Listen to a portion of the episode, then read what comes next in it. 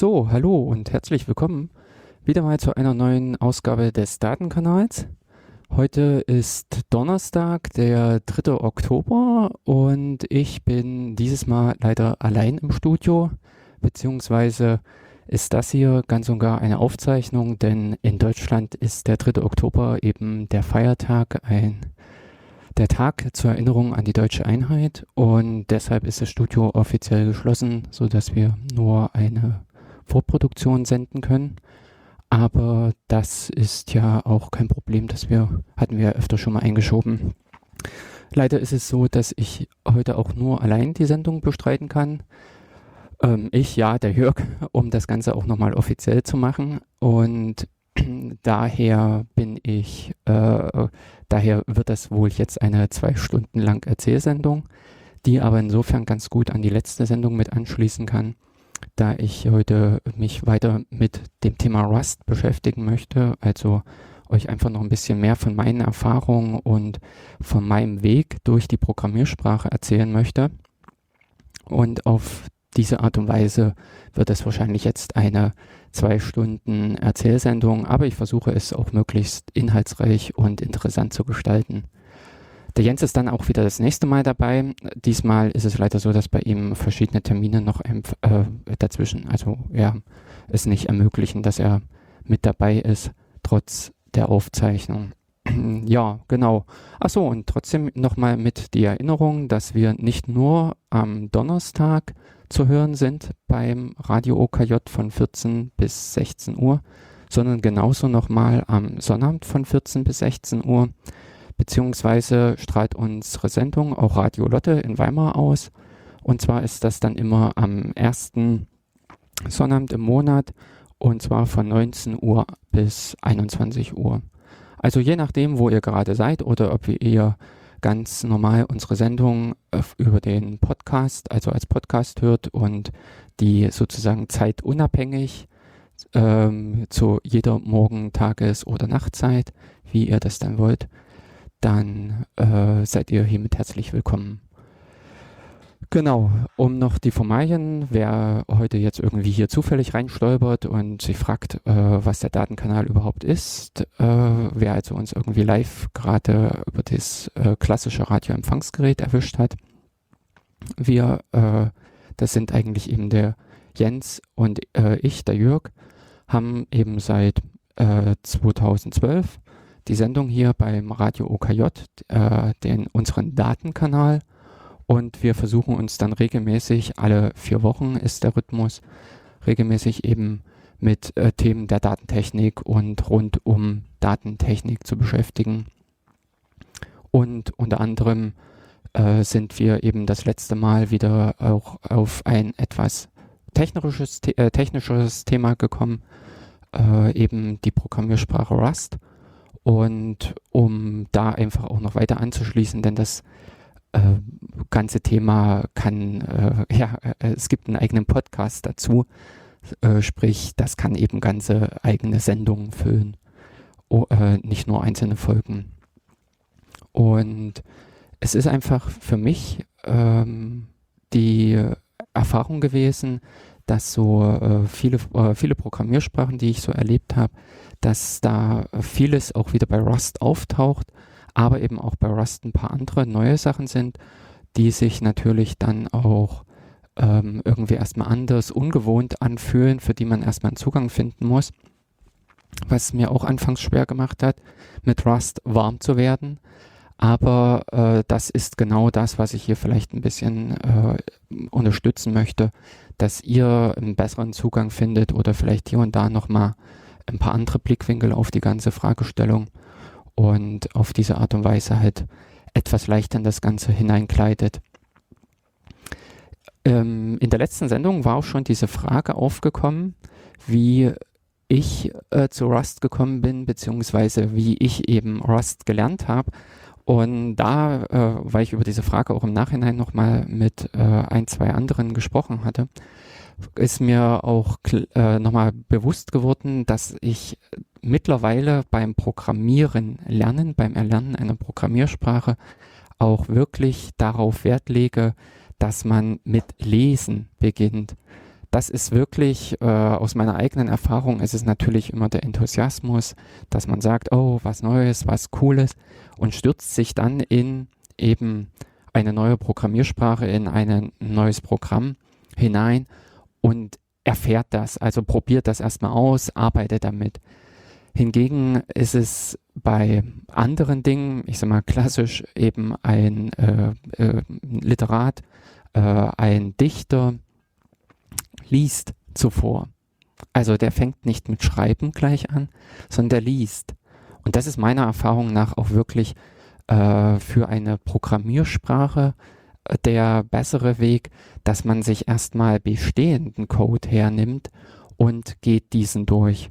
In der letzten Folge hatte ich ja auch schon angesprochen, es gibt so ein Rust by Example, so äh, dieses Projekt, beziehungsweise auch dieses Rust-Buch, was auch über äh, die Webseite äh, rust-lang.org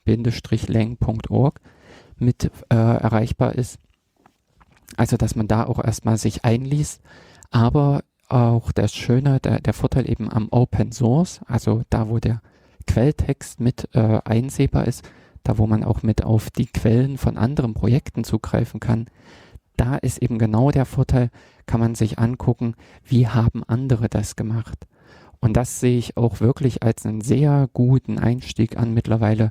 Nicht unbedingt sich ranzusetzen. Und ich schreibe jetzt ein Hello World, ich schreibe jetzt den großen nächsten coolen Editor oder ich reiße das Betriebssystem, solche Projekte sich äh, auf, äh, auf den Tisch zu ziehen, sondern ich sehe es günstiger an, wenn man in bestehende Projekte einsteigt, sich da eben eben ganz und gar in das Rust-Projekt selber, also die Programmiersprache ja selbst ist ja auch zu ähm, einem Großteil in Rust geschrieben. Und dass äh, man dort den Einstieg findet, weil man dort auch erstmal viel lesen kann, auch viel entdecken kann, eben wie wird es im Kontext verwendet.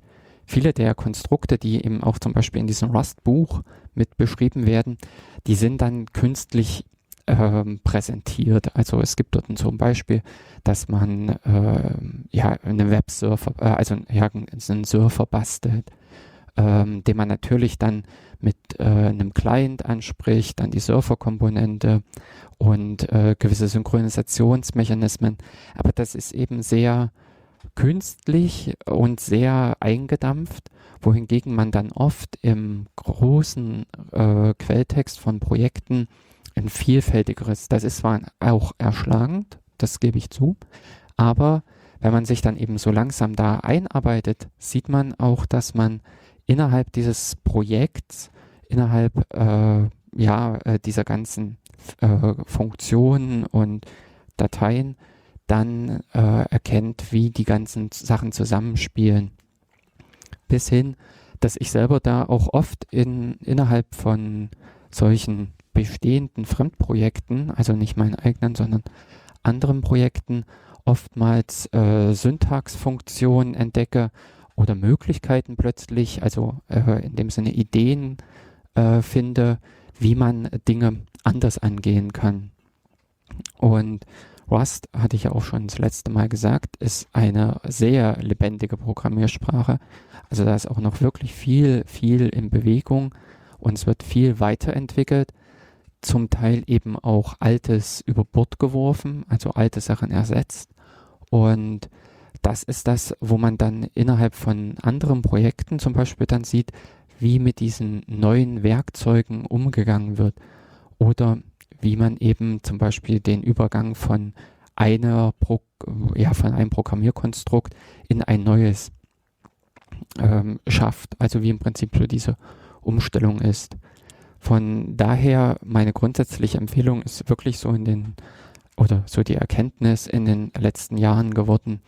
Es ist ähnlich wie eben bei einem Dichter, wie, ein, äh, wie bei einem Schriftsteller erstmal äh, Literatur lesen, erstmal Quelltext lesen, ein Gefühl dafür bekommen, wie man damit umgeht, was man alles machen kann mit dieser Programmiersprache, wie ähm, gewisse, naja, eben äh, wie häufig äh, irgendwelche Konstrukte eingesetzt werden. Also das ist ja oft mal so ein Spiel, dass man vielleicht in einem Buch dass dann steht, verwende diesen und jene äh, Konstrukt, eben if, hm, hm, hm, was so diese einfachen Dinge sind. Und äh, wie man das aber in einem größeren, schönen Zusammenspiel verknüpfen kann, auch mit anderen Elementen, das fehlt dann meist bei solchen Programmier-Einstiegsbüchern, äh, bei äh, diesen Anleitungen, weil sie meist nicht in so komplexe Werke eingreifen können, also in ein größeres Beispiel aufbauen können. Ich will jetzt damit nicht sagen, dass es nicht auch solche Literatur gibt, dass zum Beispiel auch Bücher oder ähm, andere Einführungen, da mögen es dann eben auch äh, bei YouTube Videos sein, die das mit erklären. Da mag es dann eben auch äh, Dinge geben, wo man in Projekten, in Programmiersprache auch richtig ordentlich mit aufbaut und dann die Komplexität, also die größeren Zusammenhänge erlebt. Aber ähm, das sind nicht alle.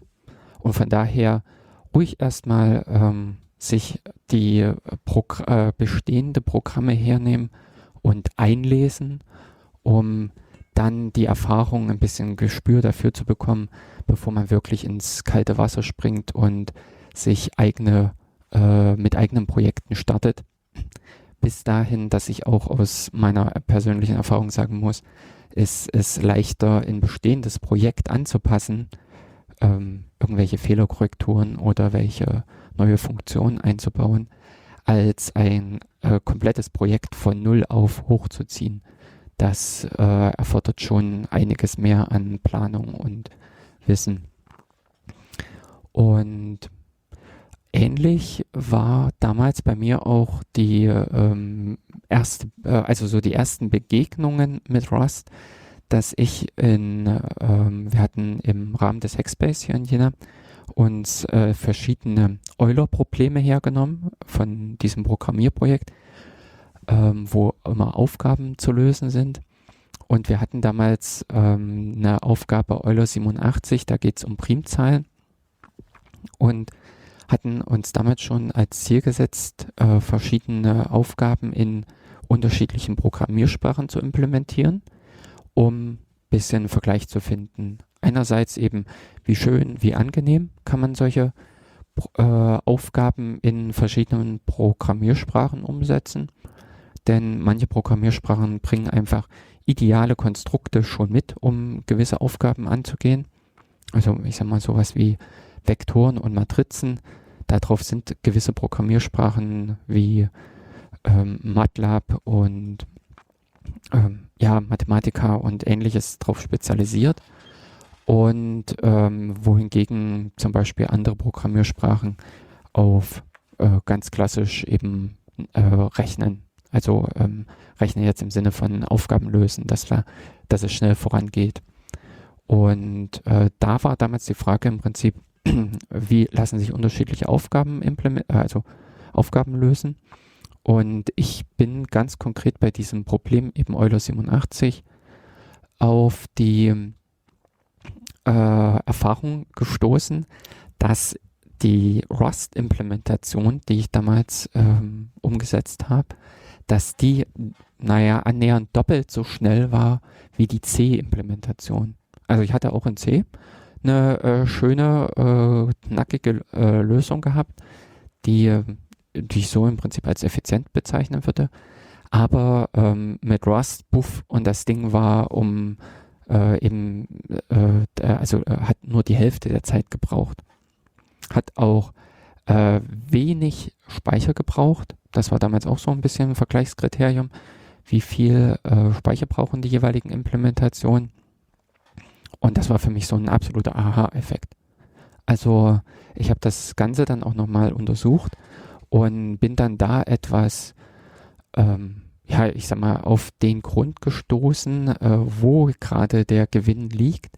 Denn in der eigentlichen Programmierung, im eigentlichen äh, Pro Problem, in der Problemlösung, konnte es fast nicht liegen. Denn ähm, es gibt zwar, ja, wie bekannt, so diese zwei großen Richtungen, Compiler oder Interpreter. Das heißt, bei den Interpretern sowas, was Python, Ruby oder JavaScript ist, ähm, schlägt immer noch eine Laufzeit äh, mit zu, also so ein gewisser Overhead, so ein Verlust, der während äh, der Ausführung eines Programms mit äh, Tage tritt, was man bei einer kompilierten Sprache umgeht, indem man vieles einfach vorher macht. Und da unterscheiden sich die Sprachen dann auch, eben äh, wie viel, äh, ja, wie viel Intelligenz steckt in, im Compiler, wie viel kann der optimieren und äh, für die spätere Ausführung im Prinzip vor, äh, vorarbeiten. Also vorarbeiten auch wirklich im Sinne von Arbeit schon verrichten, die dann zur Laufzeit eben nicht anfällt.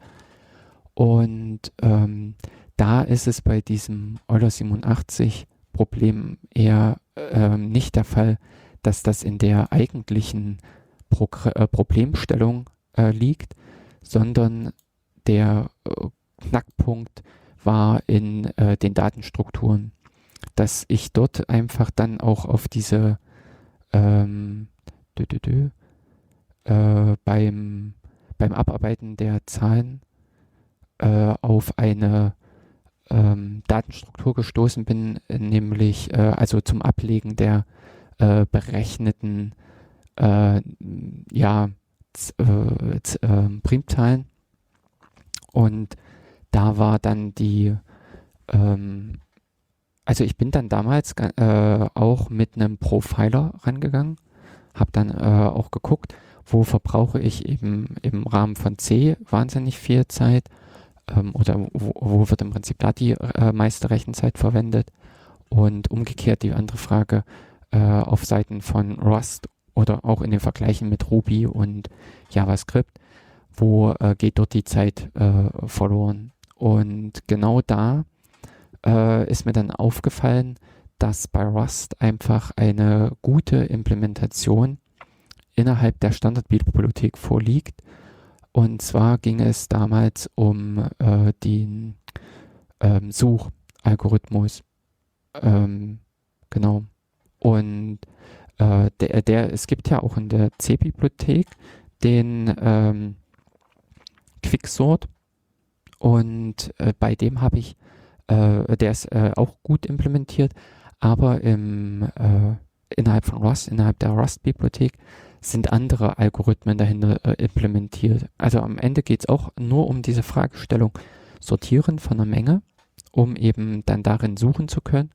Aber äh, da gibt es, wie man aus der äh, Informatik, aus der theoretischen Informatik weiß, unterschiedliche Qualitäten der Algorithmen. Manche sind eben schnell, manche sind langsam, manche sind speicherintensiv, manche können das eben platzsparend und so weiter. Und da ist einfach der Punkt, da hat Rust in, äh, der innerhalb dieser Programmierbibliothek, innerhalb dieser Datenstruktur äh, seinen äh, Vorteil ausgespielt. Und äh, das äh, eben so erheblich, dass da so in etwa eben das Doppelte an Geschwindigkeit rauskam. Also so, so rund in etwa die Hälfte der Zeit, die da gebraucht wurde. Aber eben im Rahmen der äh, speichermäßig eben gleiche Größenordnung wie eben die Implementation in C. Und das war für mich einfach auch, boah, so ein erhellender Effekt, denn im Vergleich mit anderen Programmiersprachen, die wir auch äh, vorher schon mitgetestet hatten, äh, Ruby, also ich habe gerne halt Ruby genommen, weil ich halt Ruby an sich als, äh, ja, es ist die coolste Programmiersprache für mich.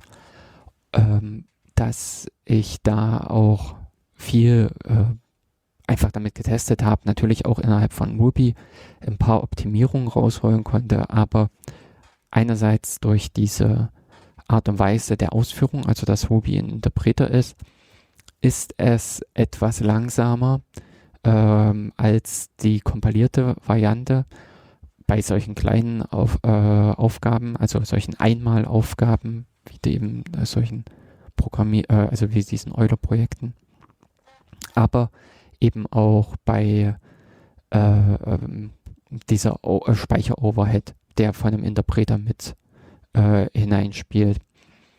Also es ist unterschiedlich. Ähm, ich muss dann auch immer wieder, wenn es so allgemein darum geht, sagen, solange man nicht auf diese, also wenn man nicht diese Begrenzung hat, Speicher oder Geschwindigkeit, dann sollte man lieber den Komfort einer Programmiersprache wählen, anstatt sich mit äh, solchen Dingen äh, zu behängen und äh, lieber angenehm, schön lesbaren Code schreiben, also wartbaren Code, den man selbst noch nach einem halben Jahr lesen kann, beziehungsweise den auch andere noch in einem halben Jahr äh, erkennen, verstehen können. Und äh, anstatt auf irgendwelche mega coolen Optimierungen, die einem vielleicht einen Geschwindigkeitsvorteil bringen, aber eben äh, die dann nach einem halben Jahr nur weggeschmissen werden können, weil sie nicht mehr verständlich sind. Und das eben im Vergleich, das sind ja immer diese großen Konflikte, immer diese Fragen C als so eine Hardcore-Sprache, womit man auch viele schöne Sachen machen kann. Also wer mit Zeigern oder ähm, mit so gewissen Rechenoperationen gut umgehen kann, der kann auch in C äh, schön Code schreiben und äh, muss eben auf, ähm, äh, man muss da ein bisschen ähm, disziplinierter sein in C, weil eben dass ähm, man mehr oder minder immer mit scharfen Messern hantiert, äh, so dass man sich auch leicht schneiden kann und das ganze Ding dann ähm, ja, ich sag mal, äh, Fehler einbaut, die unter Umständen eben gravierende Konsequenzen haben, Sicherheitslücken jetzt so als Extremfall. Aber man kann eben auch gut, effizient Code schreiben da muss ich eben sagen, ist so wirklich das Paradebeispiel mit der Linux-Kernel. Das ist, wenn man sich dort in den Quelltext einliest, da sind echt coole äh, Sachen gemacht worden. Auch nicht unbedingt äh, leicht verständlich, dass man da ein bisschen Zeit investieren muss, aber es ist so, dass da ähm, auch, wenn man eingestiegen ist, wenn man in diese Denke hineingefunden hat, dass man sich darin ganz locker und gut bewegen kann. Und das ist eben dann wiederum die andere äh, Geschichte, was, äh, also es wäre schön, wenn eine Programmiersprache gleich gewisse Konstrukte mitbringt, gewisse Sachen eben erleichtert, ein daran erinnert, wo Probleme auftreten können oder unter Umständen auch Fehler einfach unterbinden kann. Und in diesem Gedanken sehe ich halt einfach auch Rust, dass Rust mittlerweile ähm, ja aus den Erfahrungen dieser Interpretersprachen schöpft, äh, sei es nur eine eben JavaScript, Python, Ruby und was es noch so alles gibt. Also von dort so ein bisschen die Eleganz und Schönheit miterlebt hat, die es dort gibt, diese Leichtigkeit beim Programmieren und aber eben auch die Anforderungen, die von, äh, von einer Systemprogrammierung herkommen, dass man an der Stelle gewisse eben in Bezug auf Speicher, Speicherverwaltung, gewisse Anforderungen äh, stellt, dass man die erfüllt haben möchte. Ähm, gewisse Sachen auf ähm, na, äh, Geschwindigkeit und aber eben auch in Richtung Sicherheit. Das ist das, wo sich auch in gewisser, äh, also wo sich viele Probleme ähm, ja gefunden haben, dass äh, ich, im Rahmen von C oder von diesen ähm, niedrigen für diesen Systemprogrammiersprachen sind eben diese berühmten Pufferüberläufe, die Probleme in der Speicherverwaltung, ein ähm, großes Thema. Und das ist natürlich die Frage, wie man das angehen kann. Ob man eventuell eben auch schon mit Möglichkeiten aus der Programmiersprache heraus solche Probleme adressieren kann und den Benutzer unterstützen kann, das schöner zu machen. Und genau in diesem Spielfeld, genau darin sehe ich eigentlich Rust als neuen Akteur, der eben die Eleganz, die schönen Dinge von äh, den, ja, ich sag mal, moderneren Programmiersprachen versucht zu vereinen mit den Anforderungen äh, und Erfahrungen aus den alten Programmiersprachen, ich sag mal aus C, C++, was daher kam. Und natürlich auch wiederum äh, neue Wege geht, um sie, ähm, äh, um auch Probleme anders zu adressieren, anders irgendwie zu lösen um eben auch ähm, das ganze Spiel fortzuentwickeln. Also das nochmal im Prinzip von mir aus, so diese Sicht, dieser Blick auf Rust als ähm, welche, also wo befindet sich das Ganze?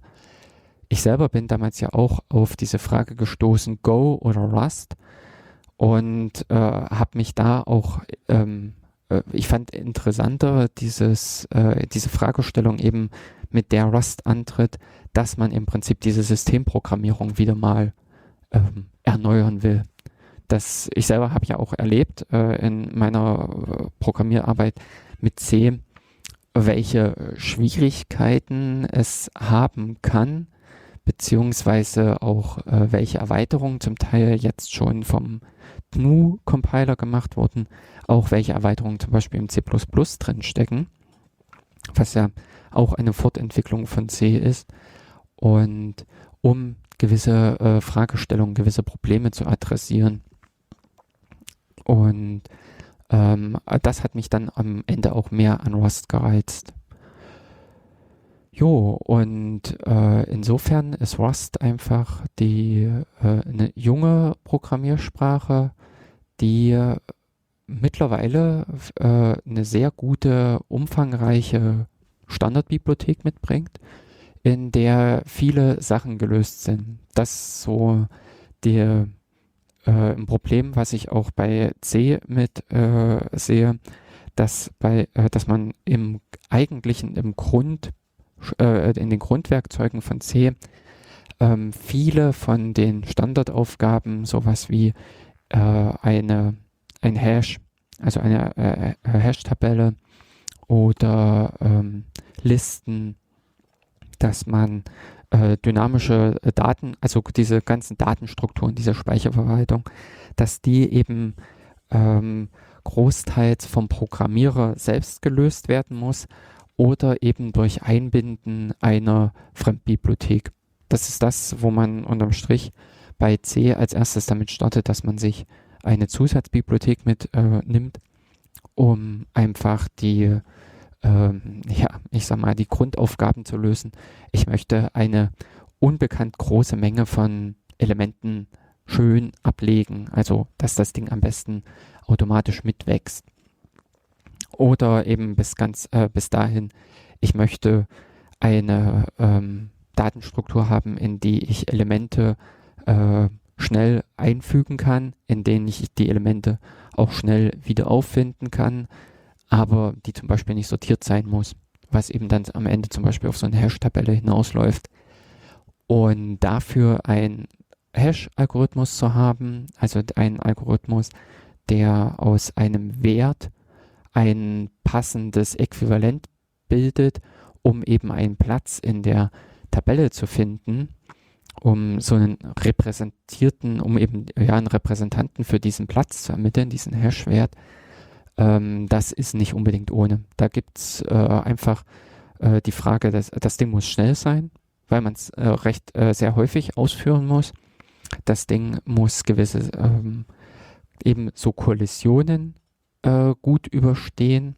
Also das heißt, wenn zwei Werte auf denselben Hashwert, äh, zwei unterschiedliche Elemente auf denselben Hashwert zurückgeführt werden, äh, muss diese Datenstruktur, diese Hash-Tabelle irgendwie damit umgehen. Sie muss äh, damit eben umgehen, dass am Anfang vielleicht nur drei, vier, fünf Elemente bekannt sind. Man irgendwie startet eben, das Ding wächst und so weiter. Also um dieses Ganze herum ist schon einiges an ähm, Gehirnschmalz notwendig, um eine solche Struktur aufzub äh, also, ja, aufzubauen. Und wenn man das bei jedem Programmierprojekt wieder selbst machen müsste, ist es wahnsinnig aufwendig. Und da ist es einfach schön, und das ist ja auch schon mit C passiert, dass eine sehr umfangreiche Standardbibliothek gekommen ist, die vieles von diesen Aufgaben einfach schon erledigt. Und da haben sich dann auch Leute wirklich hingesetzt und haben äh, drüber nachgedacht, haben lange äh, daran rumgefeilt, äh, um das äh, vielfältig effizient hinzubekommen. Das ist ja das, was man selbst dann äh, häufig die eigenen Lösungen, dass die eben in so einem äh, Kontext, also dass die gut für einen selbst funktionieren, dieses Works for Me, dass die da optimal laufen, aber unter anderen Bedingungen, wenn ein anderer Nutzer das Programm einsetzt, dann verhalten die sich plötzlich ungünstig äh, bis wahnsinnig nachteilig. Und das ist wiederum sowas, wenn man, äh, wenn viele Leute daran beteiligt sind, wenn eben viele Leute so zu einer derartigen Grundbibliothek beitragen, dann ist das eben auch das, äh, der Effekt, dass das äh, vielfältig einsetzbar wird. Und das ist auch eben genau ein Punkt, der mir an Rust äh, gut gefallen hat, dass ich innerhalb dieser Standardbibliothek schon äh, viele von diesen Hauptproblemen gelöst äh, finde. Dass da auch viele äh, Datenstrukturen vorhanden sind, dass auch höhergehende Dinge, sowas wie eben Kommunikation nach außen hin, ähm, Arbeit mit Dateien, äh, dass dafür einfach äh, elegante Datenstrukturen vorhanden sind, dass dafür die Algorithmen in der Bibliothek vorhanden sind, mit denen man dann äh, locker arbeiten, operieren kann und seine Projekte umsetzen kann. Dass man also nicht immer wieder bei Null beginnt, sondern mindestens bei irgendwie Level 2 und 3 und äh, da einfach aus dem Fundus schöpfen kann. Richtig. Also äh, das ist auch eben für mich so ein Punkt gewesen, wo ich gesagt habe, oh, das ist cool, dass äh, bei Ross das einfach mit äh, da ist. Und ähm, genau, der Einstieg, das ist so ein bisschen was jetzt auch aus, aus den Fragen ähm, mit ringsum bei aus der letzten Sendung gekommen ist, wie äh, fängt man denn eigentlich an?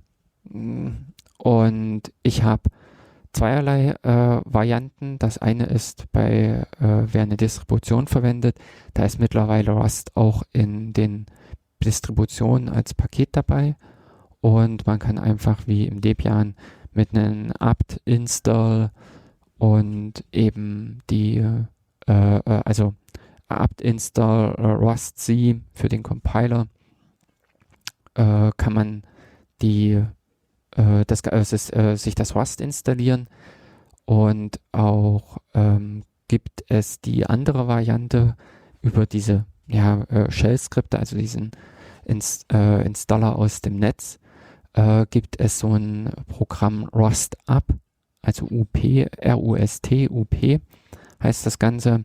Das Ganze ist zu finden auf der Webseite äh, rustlang, also rust-lang.org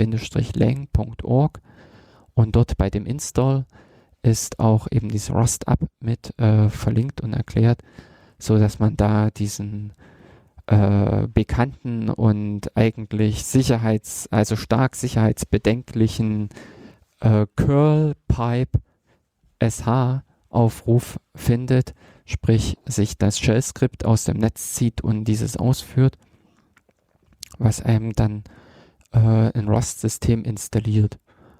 Und dazu ist zu sagen, also ich bin auch über diesen Rust-Up-Weg gegangen, weil ich damals auch die Nightly Installation, äh, die äh, Nightly Variante haben wollte. Es gibt vom Rust ähm, zwei beziehungsweise auch drei Richtungen.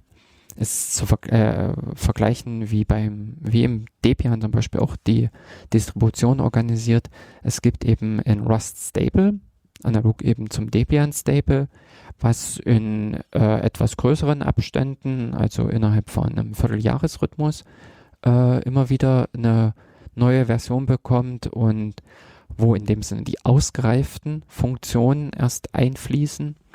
Und im Rust Nightly sind Funktionen enthalten, die erst noch reifen müssen. Das ist ähnlich wie eben bei Debian dieses Unstable, dass man da Pakete einwirft, die erstmal noch ähm, ein bisschen abhängen müssen und sich bewähren müssen, also ihre Funktionalität und Qualität äh, ja, äh, zeigen müssen. Und ähnlich hat das auch bei, äh, läuft das auch bei Rust, dass gewisse Funktionen äh, um einiges eher schon im äh, Rust Nightly verfügbar sind, aber äh, erst später dann in Stable kommen Unter äh, Umständen ändern sich jedoch diese Funktionen auch nochmal während der Zeit im Nightly oder manche Funktionen werden auch wieder entfernt. Das äh, gab es auch schon, dass eben dann äh, am Ende nicht der Übergang eben zum Stable erfolgt ist, sondern man eine bessere Lösung gefunden hat, ein, ja, eine, einen anderen Weg gegangen ist, der dann letztendlich in das Stable eingeflossen ist. Also so dieser ganz normale äh, Lebenszyklus diese, äh, von Entwicklung. Und hier kann man sich entscheiden, ob man diesen ja unter Umständen kaputten ähm, und ähm, äh, lebendigen Weg geht oder ob man auf die stabile Geschichte setzt, wo eben dann auch entsprechend ähm, die ähm, Funktionalität gesichert ist. Ich selber habe im Rahmen dieses äh, Nightly einmal einen Bug äh, gehabt, also dass der Compiler da äh, in einer, ja wirklich einen Fehler hatte. Den habe ich dann auch gemeldet und das äh, ist dann auch behoben worden. Es ist äh, äh, ich aus mein, ja, es ist einfach wie eben auch bei dem Debian Unstable, man kann das auch einsetzen.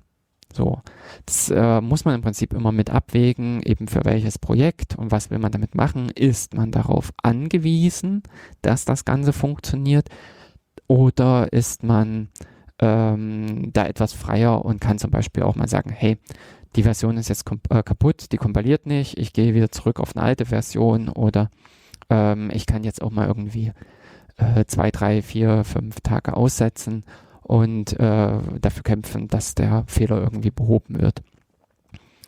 Ähm, bis dahin, dass auch innerhalb des Nightly, aber das ist mittlerweile äh, auch verbessert worden, ähm, ist mir früher auch mal das System äh, kaputt gegangen. Man kann über Rust Up mehrere äh, Komponenten hinzufügen und da äh, war es eine Zeit lang ähm, so, wenn die Komponente auf dem Surfer nicht mehr verfügbar war, dann wurde sie eben auch lokal entfernt. Ist sinnvoll, braucht man im Prinzip ja eigentlich so einen Vorgang für veraltete Sachen, dass veraltete Sachen eben nicht mehr äh, in dem Sinne draußen rumschwirren. Aber es baut eben innerhalb dieses Nightly nicht jeden Tag jede Komponente sauber durch. Aus was für Gründen auch immer. Es kommt einfach zu diesen Zuständen und schwuppdiwupp fehlen einem dann in der eigenen Installation am Rechner plötzlich wieder die Werkzeuge. Und das hat man mittlerweile behoben. Das ist nicht mehr so anfällig.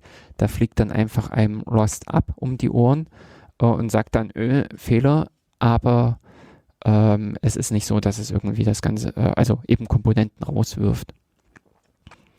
Und das ist äh, eben über das Rust Nightly kommen wesentlich häufiger, also mehr, äh, eigentlich, so jeden Tag könnte man ein, eine neue Version bekommen, ähm, die ja mehr oder minder eben dem aktuellen Entwicklungsstand der äh, von Rust entspricht. Ähm, man kann das Update machen, man muss es nicht. Ich selber rufe das äh, ab und an, also ich sag mal wöchentlich einmal auf und springe dadurch immer zufällig von einer äh, Version zur nächsten. So als Orientierung für euch. Ähm, hab mir dafür einfach auch den knackigen äh, oder so einen Befehl in meiner Shell History liegen. Rust Self Update. Das ist nämlich auch das, was mir dann irgendwann mit aufgefallen ist. Es gibt einen getrennten Befehl, dass das Rust Up sich selbst nochmal aktualisiert und es gibt äh, dann da kombiniert noch mit einem Rust Up Update, was dann eben Rust Compiler und dieses Ökosystem ringsherum aktualisiert. Und genau, also äh, wer es irgendwie nochmal äh, haben will, Rust Up, Leerzeichen Self, Leerzeichen Update, dann die zwei Kaufmanns und auf der, ähm, also was die Shell-Verknüpfung ist und nochmal Rust Up Update. Und das ist eben ein Befehl, den habe ich bei mir in der History liegen, den rufe ich regelmäßig auf und mal läuft er durch und mal läuft er eben auch nicht durch. Da gibt es eben dann Fehler, Fehler, Fehler und dann kann ich nächsten Tag den nächsten Versuch starten. Genau, also wie gesagt, äh, oder ja, wie beschrieben, für das Rust Up äh, gibt es zwei Varianten, äh, zwei, beziehungsweise es gibt eben auch noch die dritte, die so, so eine Zwischenvariante. Ähm, aber eben diese zwei Extrempole gibt es. Es gibt diesen Stable, wo man äh, gesicherte Funktionalität einfach bekommt und äh, dieses Rust Nightly, was die automatischen äh, Übersetzungen, die automatischen Builds der äh, des sich täglich wandelnden Rust-Quellcodes sind mit Vor- und Nachteilen.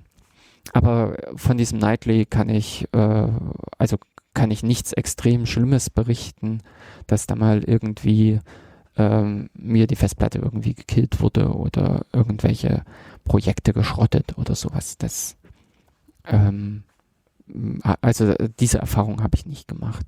Und von der Seite her, wer ein bisschen äh, äh, neuere Sachen haben will, wer ein bisschen äh, stärker sozusagen am Puls der Zeit sein will, der kann auch, äh, kann einfach gerne das Nightly nehmen.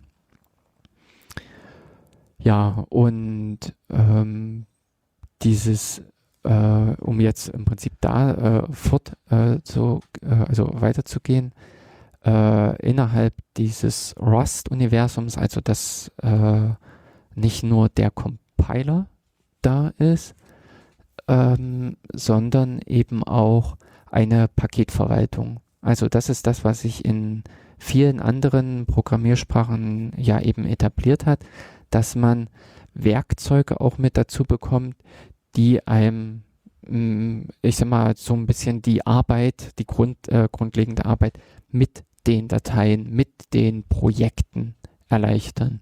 Wenn wir jetzt mal in diese Richtung gucken, für C oder für C++ gibt es keine standardisierten Werkzeuge, sondern das sind dann immer Drittwerkzeuge. Also im Rahmen von Qt kommen ja auch diese Projekttools mit hinzu, äh, um zum Beispiel aus gewissen Dateien, also aus Header-Dateien, die entsprechenden Zusatzdateien zu generieren oder ähm, um entsprechend, also früher ganz klar waren es eben Make-Files, die man erstellt hat, die so diese Projektstruktur abgebildet haben.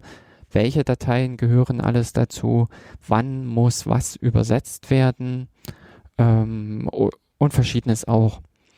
Das hat sich über die Jahre hin, ja, also ich sag mal in den letzten zehn äh, Jahren hat sich das ja etabliert und viele Projekte kommen, also viele Programmiersprachen kommen von sich aus ja schon mit derartigen Werkzeugen. Sei es, ähm, was mir spontan einfällt, eben die ähm, äh, von C Sharp äh, ist zum Beispiel so ein MS-Bild dabei, so ein Werkzeug, was einem Projekte, ganze Projekte übersetzt.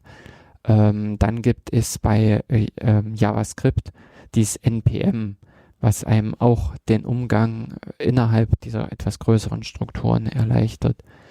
Ähm, innerhalb von C und C++ gibt es diese Drittprojekte. Ähm, äh, da fällt mir jetzt gerade Ninja ein, was sich eben äh, neben den Make-Files auch noch mit etabliert hat. Und ähm, oder CMake und in, ähm, genau, und äh, zum Beispiel für Ruby, ähm, da, äh, ich über, bin gerade im Überlegen. Äh, also es gibt diese Ruby Gem, äh, auf das wollte ich jetzt hinaus, aber ähm, das Gem hat, glaube ich, selber keine ähm, sowas wie, erstelle mir ein neues Projekt. Äh, da habe ich jetzt lange, lange, lange nichts damit gemacht, da bin ich jetzt gerade auch äh, ein bisschen auf dünnem Eis unterwegs. Ähm, da könnt ihr unter Umständen mich nochmal korrigieren. Aber diese, ähm, in meiner Erinnerung ist es jetzt so, dass dieses GEM eher das äh, Paketverwaltungssystem ist nach extern. Und das ist eben etwas, was bei Rust das Cargo, also C-A-R-G-O heißt dieses äh, Paketmanager, was dieses Cargo mit vereint. Cargo ist einerseits eben so eine lokale Sache, dass man äh, sich diese ähm, sagen kann, ich möchte ein neues Projekt starten, Name XY. Eben Cargo New Name Und daraufhin legt Cargo so schon so eine Grundstruktur an, die man fast immer haben möchte. Einerseits eben von den Verzeichnissen, dass es so ein Source-Verzeichnis gibt. Es gibt die Projektdatei äh, cargo.toml und ähm, es erzeugt auch, wenn es nicht bereits schon existiert in, äh, in einem übergeordneten Verzeichnis, erzeugt es ein JIT. Äh, also initialisiert äh, JIT für dieses ganze Projekt. Das, was man so standardmäßig, also in äh, 98, gefühlt 98 Prozent der Fälle einfach immer im Rahmen eines äh, neuen Projekts macht. Und äh, äh das, äh, also bis dahin, dass es innerhalb dieses Source, dieses SRC-Verzeichnis auch schon äh, die Startdatei mit reinlegt, die Main-Datei mit ablegt, um dann einfach wirklich schon dieses, wie man das immer so nennt, dieses Boilerplate, dieses, diesen Grundstock hat, um arbeiten zu können, um loslegen zu können. Und analog steckt eben dann nicht nur im Prinzip dieses erstelle mir mal irgendwie die Projektstruktur oder ähm, äh, lege das an, sondern es steckt auch da im Cargo mit im Befehl drinne Cargo Run, um eben ein Projekt zu übersetzen und auszuführen. Also das ist so ein bisschen so dieses Äquivalent von Make ähm, oder äh, eben von anderen ähm, pro, äh, solchen Manage, ja, eben Projektverwaltungsprogrammen, die einem diese Standardaufgaben abnehmen. Also rufe den Compiler auf, rufe den Compiler mit den passenden Optionen auf, ähm, führe dann das Programm aus, äh, äh, setze die passenden Umgebungsvariablen und so weiter und so fort. Also das sind eben Dinge, die äh, direkt mit innerhalb dieses Cargo äh, eingebaut sind, sodass das einfach zum Dreh- und Angelpunkt wird, wenn man eigentlich im Rust arbeitet. Deshalb, und das gibt es auch eben im Debian, es ist nicht nur, dass man sich da über Debian diesen puren Rust-Compiler installieren kann, sondern man kann auch äh, das Cargo-Paket installieren und, und bekommt da genau dieses Werkzeug geliefert, mit dem man so in gefühlt äh, 98 Prozent der Fälle einfach arbeitet. Also äh, der beste Einstieg in Rust äh, äh, innerhalb von Debian und äh, sehr wahrscheinlich auch innerhalb von anderer Distri äh, also von anderen Distributionen ist eben ein apt install cargo und äh, damit kann man dann auf ein cargo new gibt den Projektnamen an und kann dann äh, nach de der Ausführung in dieses Projektverzeichnis wechseln und kann dort loslegen. Bis dahin, dass auch da schon die, das erzeugte Projekt komplett lauffähig ist. Es steckt da schon das Hello World drinne, so dass man da an der Stelle gut, ähm, äh, also ganz einfach schon Cargo Run aufrufen kann, um sich die, ähm, ja, um da die ähm, Cargo Run aufrufen kann, um dieses Hello World Programm auszuführen. Genau. Was zusätzlich noch drin steckt, ist eben so eine Paketverwaltung, ähnlich wie diese NPM-Pakete. Oh, hier ist gerade das Rollo abgestürzt. Überraschung. Ähm, dass dieses, äh, dass auch an Rust dran solche Zusatzpakete, solche Drittanbieter äh, neben der Standardbibliothek noch existieren die den, äh, die im Prinzip viele mehr Funktionen mitbringen, viele mehr Möglichkeiten dann bieten und über die, auf die man auch sehr leicht über dieses Cargo Zugriff hat. Bis dahin, dass es auch Pakete gibt, die selbst Cargo erweitern. Also es gibt dann auch wiederum Pakete, die ähm, äh, nicht nur die äh, für die Entwicklung äh, hilfreich sind, sondern eben auch zum Beispiel ähm, um mit einem Projekt zu arbeiten. Das sind solche Pakete wie äh, für diese Test, äh, Code-Test-Abdeckung und auch äh, zum Beispiel gibt es ein ähm, äh, Cargo, Cargo Edit ähm, Paket, was Cargo selber um die Befehle add und rm erweitert, so dass man auch leicht äh, neue Pakete zu einem Projekt hinzufügen kann. Ähm, ja, ich selber habe eine kleine Paketliste gepflegt, die können wir dann auch mit verlinken in den Show Notes, die dann eben auch die Möglichkeiten, äh, also wo ich einfach für mich so ein paar Pakete gesammelt habe, äh, um mit Cargo schöner arbeiten zu können. Und äh, die führe ich auch dann äh, immer wieder mit fort. Genau. Äh, ach so, ja, zum Beispiel, ich habe jetzt aber nochmal kurz reingeguckt. Es gibt zum Beispiel auch so ein Cargo Outdated Paket, was hilfreich ist, um einem zu zeigen, welche ähm, Drittpakete, die man eingebunden hat, denn irgendwie ähm, veraltet sind. Also wo man im Prinzip mal wieder ein Update laufen lassen müsste, wo man im Prinzip eine neue Version von diesem Paket einbinden kann. Dann gibt es auch noch ein Cargo Update, was selbst wiederum äh, Cargo erweitert um den Befehl Install Update, um eben auch diese ganzen Cargo äh, eigenen Erweiterungen weiterpflegen zu können. Und so weiter. Also da gibt es äh, verschiedenes, äh, verschiedene Sachen. Guckt einfach mal rein und äh, auch äh, findet selber. Also wühlt einfach durch diese Liste. Äh, das ganze Verzeichnis findet sich auf cargo.org. Cargo.org. Äh, C-A-R-G-O. Und ähm, jetzt, ähm, wo diese ganzen, wo man im Prinzip das Paketverzeichnis durchsuchen kann. Als Tipp kann ich noch mitgeben, dass das Cargo selber, habe ich irgendwann entdeckt, auch Aliase kann. So wie man das auch vom ähm, JIT zum Beispiel kennt, dass man eigene, ähm, jetzt muss ich mal kurz gucken. Äh, nee, falsch. Oh, äh, ich habe, äh, nee, äh, mit Cargo.org, das war Blödsinn. Und zwar stimmt, ähm, äh, Cargo ist das Paketverwaltungssystem, also so etwa wie eben der Postmann. Und die Pakete, die transportiert werden, sind diese Crates. C-R-A-T-E-S.io ist nämlich die Webseite, über die man genau auf dieses äh, Paketverzeichnis äh, äh, also zugreifen kann, womit man da drin suchen kann. Also am Ende ist es eben in äh, äh, man äh, sozusagen Cargo als der Postmann äh, kümmert sich um die Crates. Äh, Crate heißt auch irgendwie Paket oder Kiste, Schachtel äh, in diese Richtung. Also, dass sich um die Päckchen da kümmert und äh, die eben liefert. Oder im Prinzip mit denen, äh, die du durch die Gegend schiebt.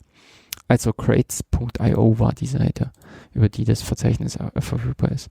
Genau, also nochmal einen Sprung zurück zu dem Punkt, es gibt auch bei Kaku Aliasse, die man in der äh, Datei ähm, Punkt, äh, also in der, ähm, im Home-Verzeichnis gibt es ein Verzeichnis .cargo und da drin gibt es eine Config.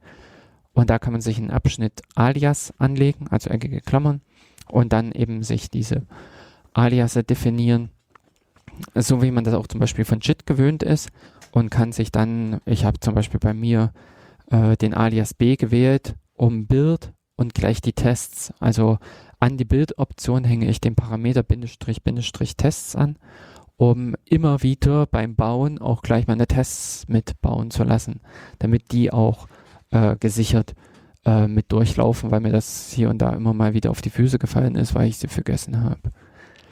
Und ja, verschiedenes anderes.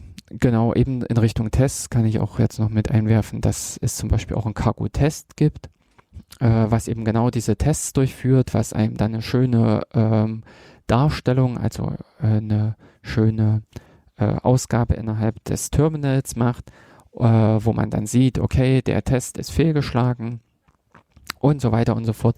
Also äh, Fragestellungen, Werkzeuge, die sich einfach in den letzten Jahren viel, bei vielen anderen Programmiersprachen etabliert haben, die aber jetzt für ähm, äh, für Neueinsteiger äh, oder eben auch, äh, wenn, äh, als ich dorthin gewechselt bin, äh, war das auch einfach eine Grundanforderung. Vor 10, 20 Jahren habe ich nach sowas nicht gefragt. Da wusste ich einfach nicht, was ein Software-Test ist, wie ein Test funktioniert. und äh, wie gut sich das anfühlen kann. Und wenn man einmal aus diesem gut gefühlten kommt, also wenn man einmal bei Ruby erlebt hat, wie cool eine Programmiersprache sein kann, dann möchte man das gerne auch überall woanders, also möchte man das auch in den anderen Programmiersprachen haben. Ansonsten sind die langweilig, öde, nervig und behindern nur. Bis dahin, äh, okay, das ist oftmals nicht so der große Aufwand, äh, wenn man die sich von Drittseite her besorgen muss. Also wenn es dann eben diese Werkzeuge wie im Rahmen von Qt gibt, dass die einen dann, äh, dass man die nutzt. Aber Q, äh, also echt wirklich angenehm, hilfreich ist es, wenn das direkt von der Programmiersprache mitgeliefert wird. Wenn direkt die Programmiersprache die ähm, Grunddinge und heutzutage zählen Software-Tests einfach mit zu diesen Grunddingen, diese Fremdpakete, Anbindung, einbinden, aktualisieren, all solche Sachen, das eben wie zum Beispiel über das Ruby Gem gelöst wird, um dann nochmal so ein bisschen die, den Vergleich zu haben. Äh, das, das möchte man einfach heutzutage als Hausmittel dabei haben. Und das ist schön, das hat man im Prinzip beim Cargo, also äh, bei Rust, äh, beim ganzen Rust-Programmiersprache, Rust-Projekt mit berücksichtigt, mit umgesetzt und kann da auch wirklich schön angenehm losarbeiten. Jo, das also jetzt so als der ganze äh, Kram drumherum, dieses ganze auch viel äh, erzählt, was ich jetzt so äh, mit einfach wahrgenommen habe, was ich erstmal so ein bisschen den Einstieg finden musste, die Orientierung dort in den ersten Tagen und Wochen damals, äh, um bei Rust äh, so die, ähm, äh, also ja, durchzusteigen, um damit eben warm zu werden. Und dann geht es natürlich eben in die Programmiersprache selber hinein.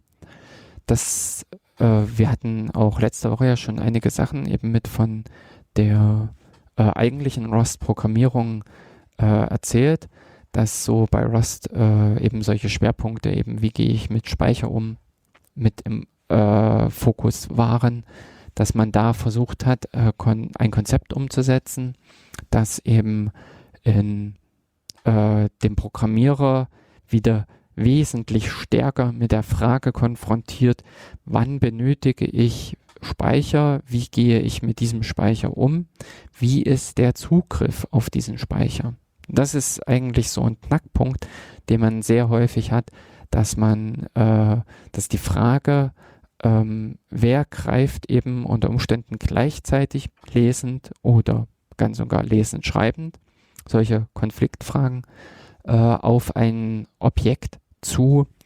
Das haben in den äh, in anderen Programmiersprachen ist das sehr schön wegabstrahiert, aber auch da ist meine Erfahrung in anderen Programmiersprachen ist es äh, so weit wegabstrahiert, dass die Programmierer äh, wirklich zum Teil kein Gefühl mehr dafür haben, was da gerade passiert. Dass ähm, ja man eigentlich in solchen Programmiersprachen auch Speicherlecks erzeugen kann, dass man in solchen Programmiersprachen auch sich ähm, naja, Gedanken darüber machen muss, wie mit einem Objekt umgegangen wird. Ähm, also, ähm, dass es auch in Programmiersprachen solche Sachen gibt. Äh, äh, Parameterübergabe by Value oder by Reference. Also reiche ich den tatsächlichen, das tatsächliche Objekt rein oder gebe ich, ich sage jetzt mal äh, so, eben nur einen Verweis darauf, ein, den Zeiger hinein. Hat äh, Konsequenzen, hat einfach wahnsinnige Konsequenzen dann bei der Ausführung, bei der tats äh, beim tatsächlichen Umgang äh, Laufzeit und aber eben auch, wie sich das Ding verhält. Und das ist vielen äh, gar nicht mehr so gegenwärtig, weil das auch, also aus meiner Sicht, viele Programmiersprachen zu sehr wegabstrahiert haben. Und das ist das, was Rust einfach wieder deutlicher macht, bis eben auch diese Sache, was wir in der letzten Sendung erläutert hatten, äh, diese Frage nach Fehler. Wie gehe ich mit Fehlern um? Ähm, ganz klar, also deutlich dieses Exception, Exception Handling, ähm, muss ich da irgendwie äh, an meine Funktion dran schreiben, throws diese und jene und folgende Exception. Und aber trotzdem könnten noch folgende Dings rauskommen, obwohl das nicht dran steht. Ist einfach per Sprachdefinition so. Oder ähm, ja, wie funktioniert das ganze Exception-Sachen? Ähm, bis dahin, dass man auch in vielen derartigen Programmiersprachen einsteigen kann. Schreibt ein Programm, das läuft eben im guten Fall super durch und man ist überhaupt nicht mit dieser Frage konfrontiert, was passiert im Fehlerfall? Was passiert, wenn die Datei sich nicht öffnen lässt? Was passiert, hm, hm, hm. weil einfach irgendwo, da könnte eine Exception kommen. Aber ernsthaft, äh, also man, diese Programmiersprachen führen einen zum Teil elegant drum herum, sodass man auch diese Fehlerbehandlung ignorieren kann. Und das finde ich bei Rust wiederum das Schönere, wie wir das in der letzten Folge ja erklärt hatten, mit diesem Result-Rückgabewert oder mit diesem Result-Datentyp, der einem äh, wirklich damit äh, konfrontiert, okay, diese Operation hat ein Ergebnis geliefert, ein Result, und dieses Ergebnis könnte Erfolg oder eben ein Fehler sein. O eben äh, konkret heißt das bei Rust, es ist okay oder es ist eben Error. Und an dem Okay kann das positive Ergebnis dranhängen, eben ein Zahlenwert, was weiß ich, man hat bei einer Suche den, das Element gefunden, man hat den Index ermitteln können oder eben es ist ein Fehler aufgetreten, wo man gerne wissen möchte, was es für ein Fehler war und unter Umständen an dem Fehler auch nochmal Daten mit dranhängt. Das ist dann auch wiederum das Schöne an diesen Komplexobjekten bei Rust, dass man an diese ähm, Elemente, an diese ähm, verschiedenen Zustände, dass man da wiederum eben Daten, Nutzdaten mit anhängen kann und dass dann unter Umständen im Fehlerfall einem nicht nur bekannt ist, Element nicht gefunden, sondern zum Beispiel auch Element müsste an dieser Position eingefügt werden. Und das ist nämlich dann auch, wenn man dann so algorithmisch weiterguckt, zum Beispiel bei solchen Fragestellungen, ich habe eine sortierte Menge, also eine sortierte, ein sortiertes Feld und möchte an, äh, möchte ein Element XY so einfügen, dass im Nachhinein das Element äh, dass diese Liste, dass dieses Feld äh, wieder sortiert bleibt. Und das ist eben etwas, äh, das zwei Schritte äh, äh, erfordert. Als erstes gucke, ist dieses Element da, also suche die Position des Elements und im Anschluss eben füge es ein oder halt füge es nicht ein.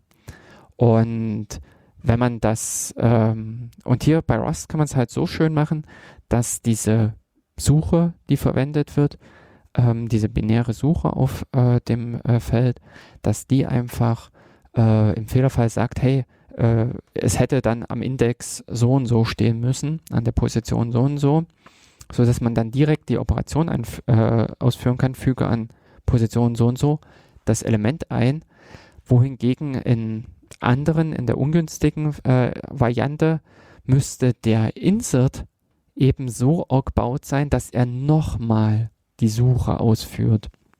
Und das ist eben laufzeittechnisch auch nachteilig. Und das sind solche schönen Ergebnisse, die sich plötzlich aus so einem Konzept ergeben.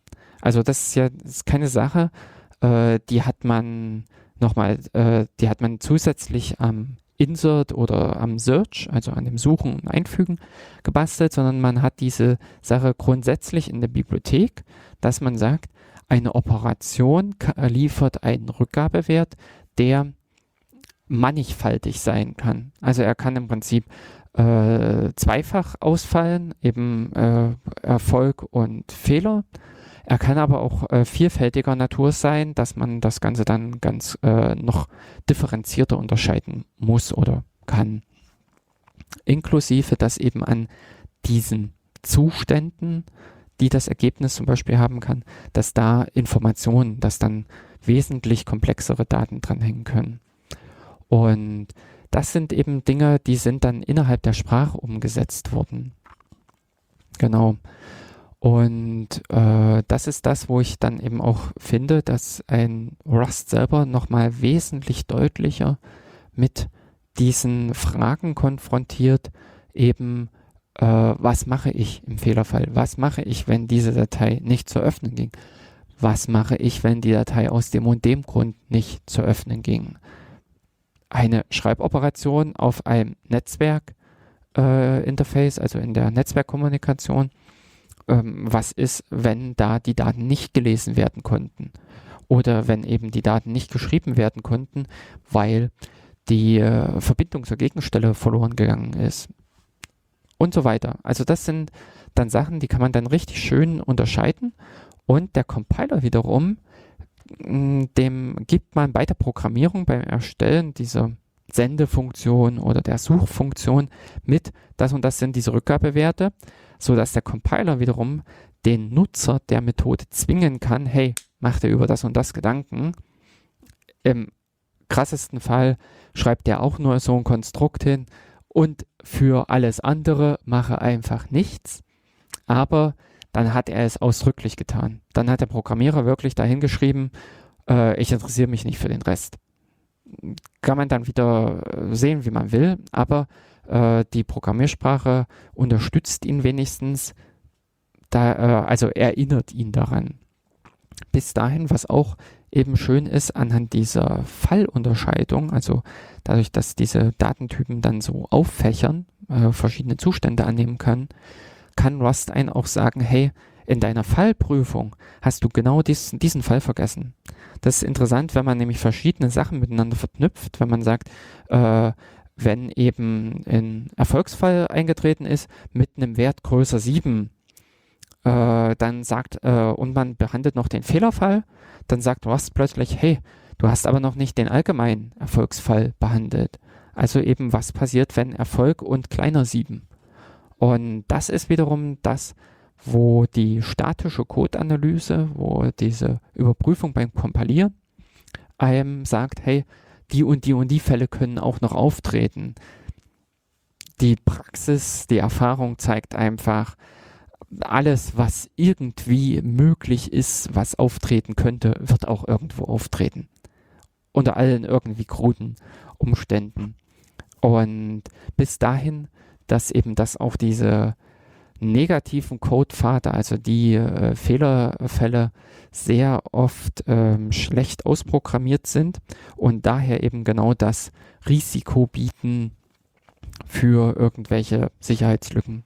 Also wenn man irgendwelche äh, Probleme sucht, dann ist das meist nicht im Rahmen der guten Codepfade, also dieser Erfolgsfälle, sondern Sicherheitslücken sucht man eher im Rahmen von Ausnahmesituationen, wo zum Beispiel Überschneidungen von Zuständen passieren, die eben der Entwickler vergessen hat oder sowas. Also wo er nicht äh, das mit einprogrammiert hat und so dass man unter Umständen gewisse Sachen überspringen kann, gewisse Prüfungen oder sowas. Oder eben diese klassischen Pufferüberläufe. Wer im Prinzip immer davon ausgeht, dass der Empfänger einem die tatsächliche Länge der Daten mitteilt und man dann die exakt diese Daten, ähm, also dann einfach blind links den restlichen Datenstrom einliest in den Speicherbereich, den man vorher aufgrund der Information, die einem der andere gegeben hat, äh, bereitgestellt hat, dann kommt es zu diesen Pufferüberläufen. Und äh, da ist eben genau diese Sache, diese Frage, was ist, wenn das eben doch nicht zusammenpasst? Und da führt ein Rust eben mit drauf hin, was ist, wenn ich eben einen Indexzugriff habe und dieses Element überhaupt nicht im Feld ist, wenn ich einfach hinter das Ende greife. Also dieses Abfangen vom Pufferüberläufen. Äh, und an der Stelle finde ich es eben echt gut und das, äh, oder würde ich fast eben so ein bisschen als ein gewisses neues Denkrichtung mitsehen, dass Rust da versucht, das Ganze äh, wieder deutlich zu machen, sichtbar zu machen, gewisse Sachen und nicht so viel versteckt. Das ist ja eben das. In anderen Programmiersprachen sind so viele coole Sachen, äh, da schreibt man irgendwie den Einzeiler hin Und da passiert ganz viel Magisches im Hintergrund, angefangen von Speicherallokation bis irgendwelche ähm, magischen äh, ja, Wiederholungen, um äh, auf die Datenbank zuzugreifen, die einem dann im Problemfall, wenn die Datenbank mal echt nicht erreichbar ist, eine, eine Endlosschleife rennen lassen. Und solche Sachen. Naja. Richtig. Also von der Seite her, da gibt es in Rust halt neue Konstrukte, da sind so einige Sachen, auch eben neue Denkkonzepte so dabei. Was ich allerdings äh, als sehr schön wieder empfand, war so auf dieser syntaktischen Ebene, dass man zum Verkürzen neigt. Also äh, es gab ja auch Programmiersprachen, die hatten eben äh, richtig schön ausgeschrieben, ihre Function und äh, Procedure oder andere, äh, also diese äh, schön langen, geschwätzigen Schlüsselworte. Wenn man die aber recht häufig schreiben muss, dann ähm, trägt das nicht wirklich zum äh, Informationsgehalt bei und bläht einfach nur auf.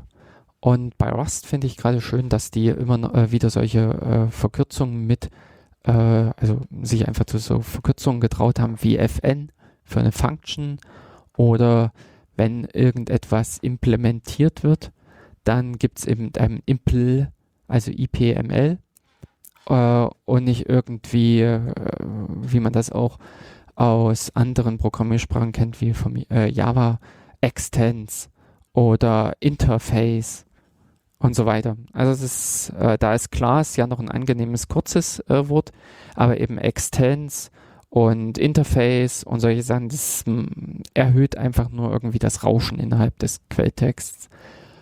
Ähm, bis dahin, dass es auch so einen lustigen Operator, so einen File-Operator, eben ein Minus größer als äh, hinzugekommen ist für die Definition des Rückgabewerts. Also eben äh, aus dem mathematischen wahrscheinlich mit, aus der mathematischen Denke mitkommen.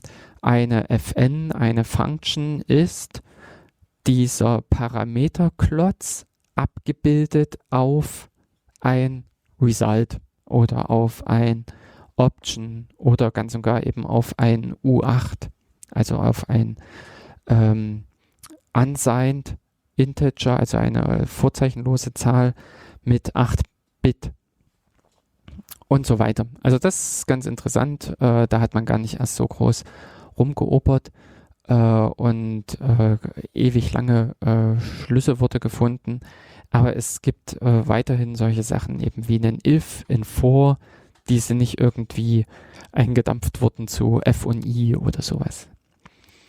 Dann ähm, äh, ist noch, worüber ich anfangs auch gestolpert bin, was ich anfangs auch ärgerlich fand, aber mittlerweile auch eher äh, zu schätzen weiß, ist, dass diese ähm, Inkrement- und Dekrement-Operatoren, die man so aus C und anderen C-ähnlichen Sprachen kennt, Plus Plus und Minus Minus, weggefallen sind, weil die im Grunde aus Sicht des Compilerbauers eher im Problem sind.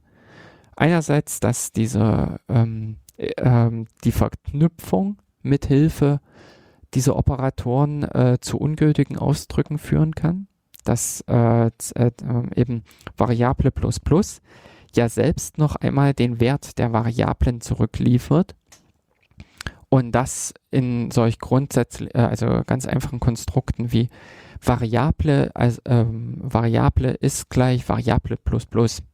Also a ist gleich a plus plus.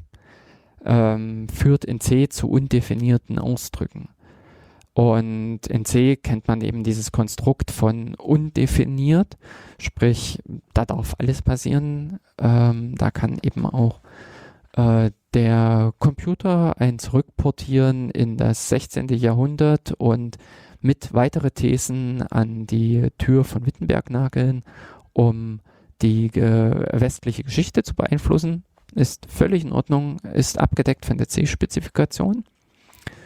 Ähm, für die praktische Umsetzung, wenn es zu solchen Sachen kommt, wer sowas hinschreibt, ähm, dann heißt das im Prinzip, das Ding kann komp äh, also kompiliert mal und auf der anderen, äh, mit dem nächsten Compiler kompiliert es nicht und sowas.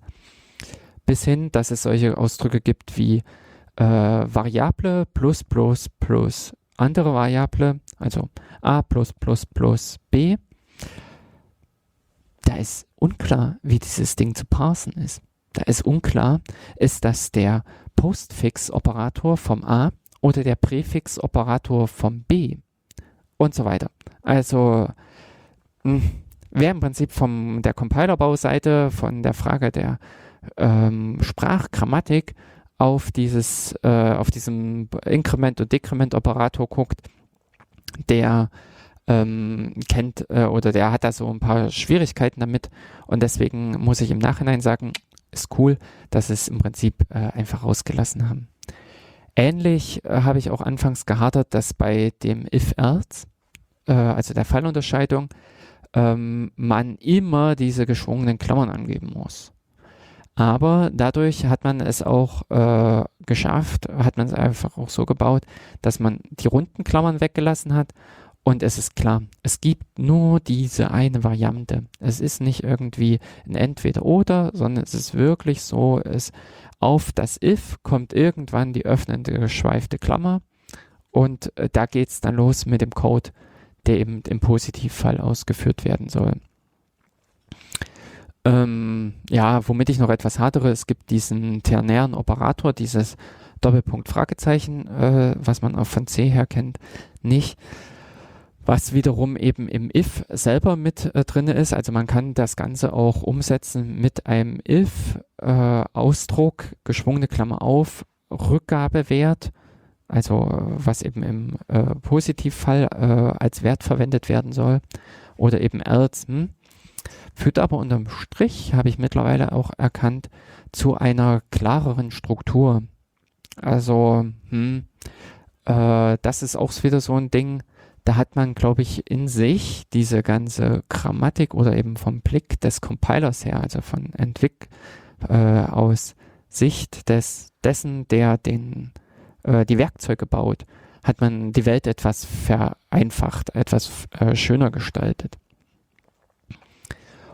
Ein anderer äh, Punkt, der mir auch als erstes mit eben aufgefallen ist, dass man äh, Variablen äh, explizit als schreibbar kennzeichnen muss. Wenn man eine Variable einfach nur mit let definiert, dann äh, ist dieses Ding nur lesbar.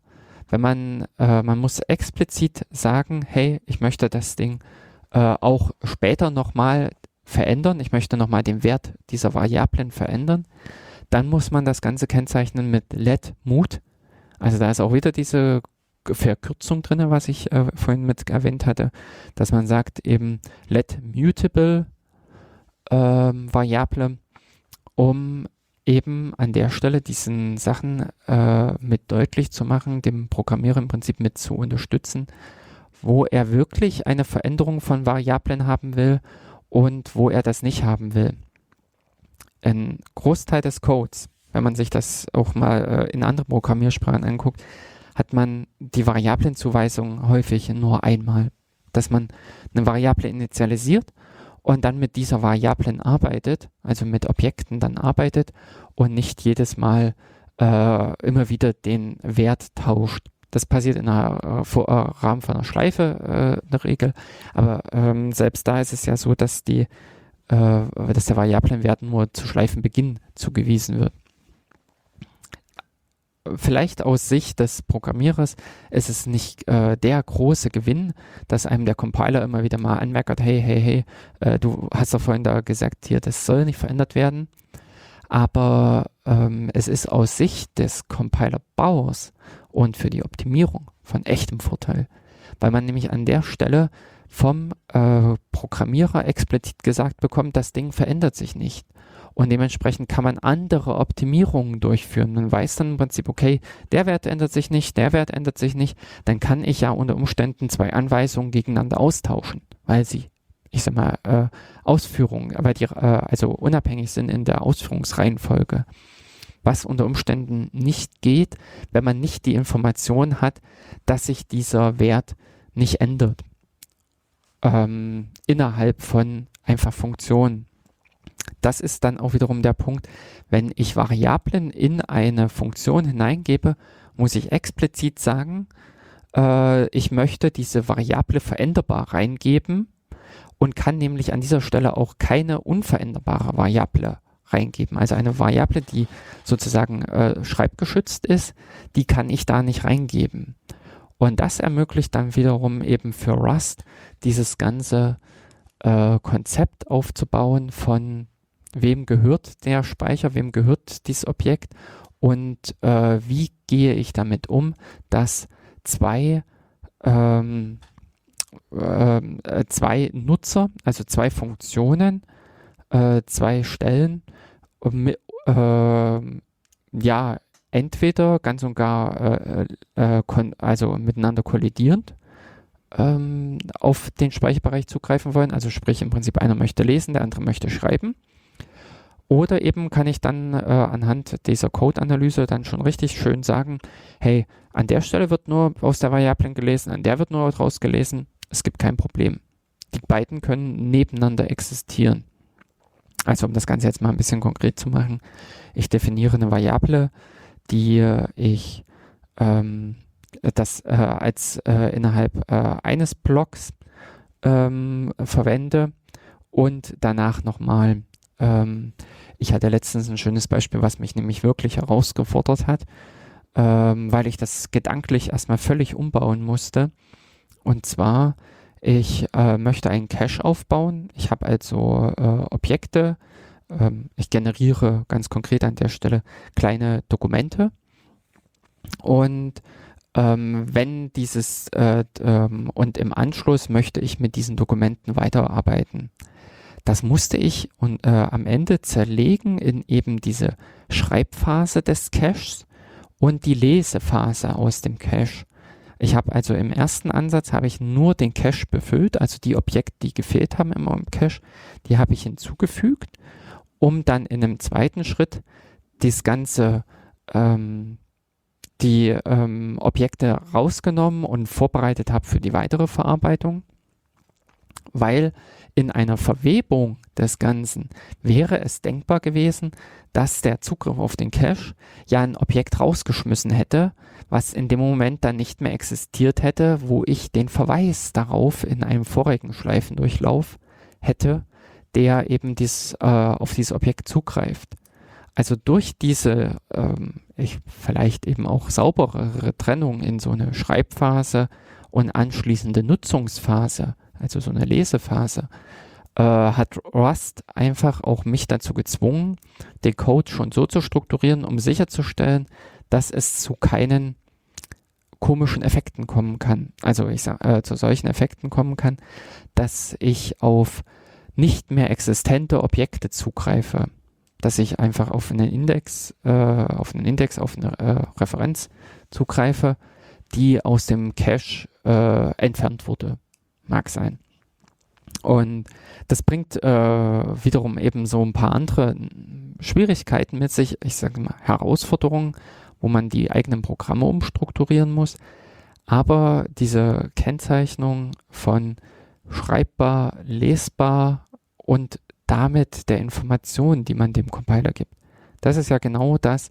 Ich teile dem äh, Compiler explizit mit, was ich tun möchte, was ich vorhabe. Also es fließt mehr Wissen vom Entwickler zum Compiler hin und damit kann der Compiler wieder mehr machen. Der Compiler hat mehr bessere Optimierungsmöglichkeiten und kann dadurch ähm, ja eben äh, schöner irgendwie den äh, das endgültige Produkt arrangieren oder einem ganz und gar sagen, das wird nix. Und ähm, genau, das sehe ich echt somit als äh, eine schöne Sache, als hilfreich an äh, bei Rust, äh, was, ja, muss man sich aber eben auch erstmal ein bisschen mit dran gewöhnen. Was ich allerdings jetzt so ein bisschen schon mit angedeutet oder eben auch äh, insofern unterschlagen habe, wenn ich eine Vari Variable definiere, dann schreibe ich einfach nur let Variable und weise ihr einen Wert zu. So, also unter Umständen sage ich äh, sowas wie äh, let a ist gleich äh, weg, also für ein Vektor und dann Doppelpunkt, Doppelpunkt new, um eine Funktion, äh, äh, um eine Methode aufzurufen, die mir einen neuen Vektor liefert. Problem an dieser Geschichte ist eben auch solche Vektoren, also solche Felder können unterschiedliche äh, Speichergrößen verwenden. Sprich, äh, es kommt auch darauf an, was stecken da für Elemente drin. Also so ein, ein Feld ist ja eigentlich ein, äh, eine Datenstruktur von gleichartigen Elementen, äh, ja, eine äh, fortlaufende Folge von gleichartigen Elementen. Und dafür müsste eigentlich der Compiler wissen, was ist das? Und das ist bei Rust echt cool, dass man das eben äh, nicht bei der Variablen-Definition mit sagen muss. Da hat äh, versucht Rust äh, eine Stelle im Code zu finden, also die meist die erste Verwendung der Variablen und die definiert den Datentyp. Also wenn ich diese Variable zum Beispiel in eine Funktion reinreiche, dann ist aufgrund der Parameterdefinition dieser Funktion klar, was für ein Datentyp da gefragt ist. Wenn ich zum Beispiel eben sage, ähm, Variable a ist gleich 7, dann könnte das ja eine 7 sein, die vorzeichenbehaftet ist und 32 Bit hat, also in i32. Es könnte auch eine äh, vorzeichenlose Zahl sein, die 64 Bit hat und so weiter. Also das ist unklar.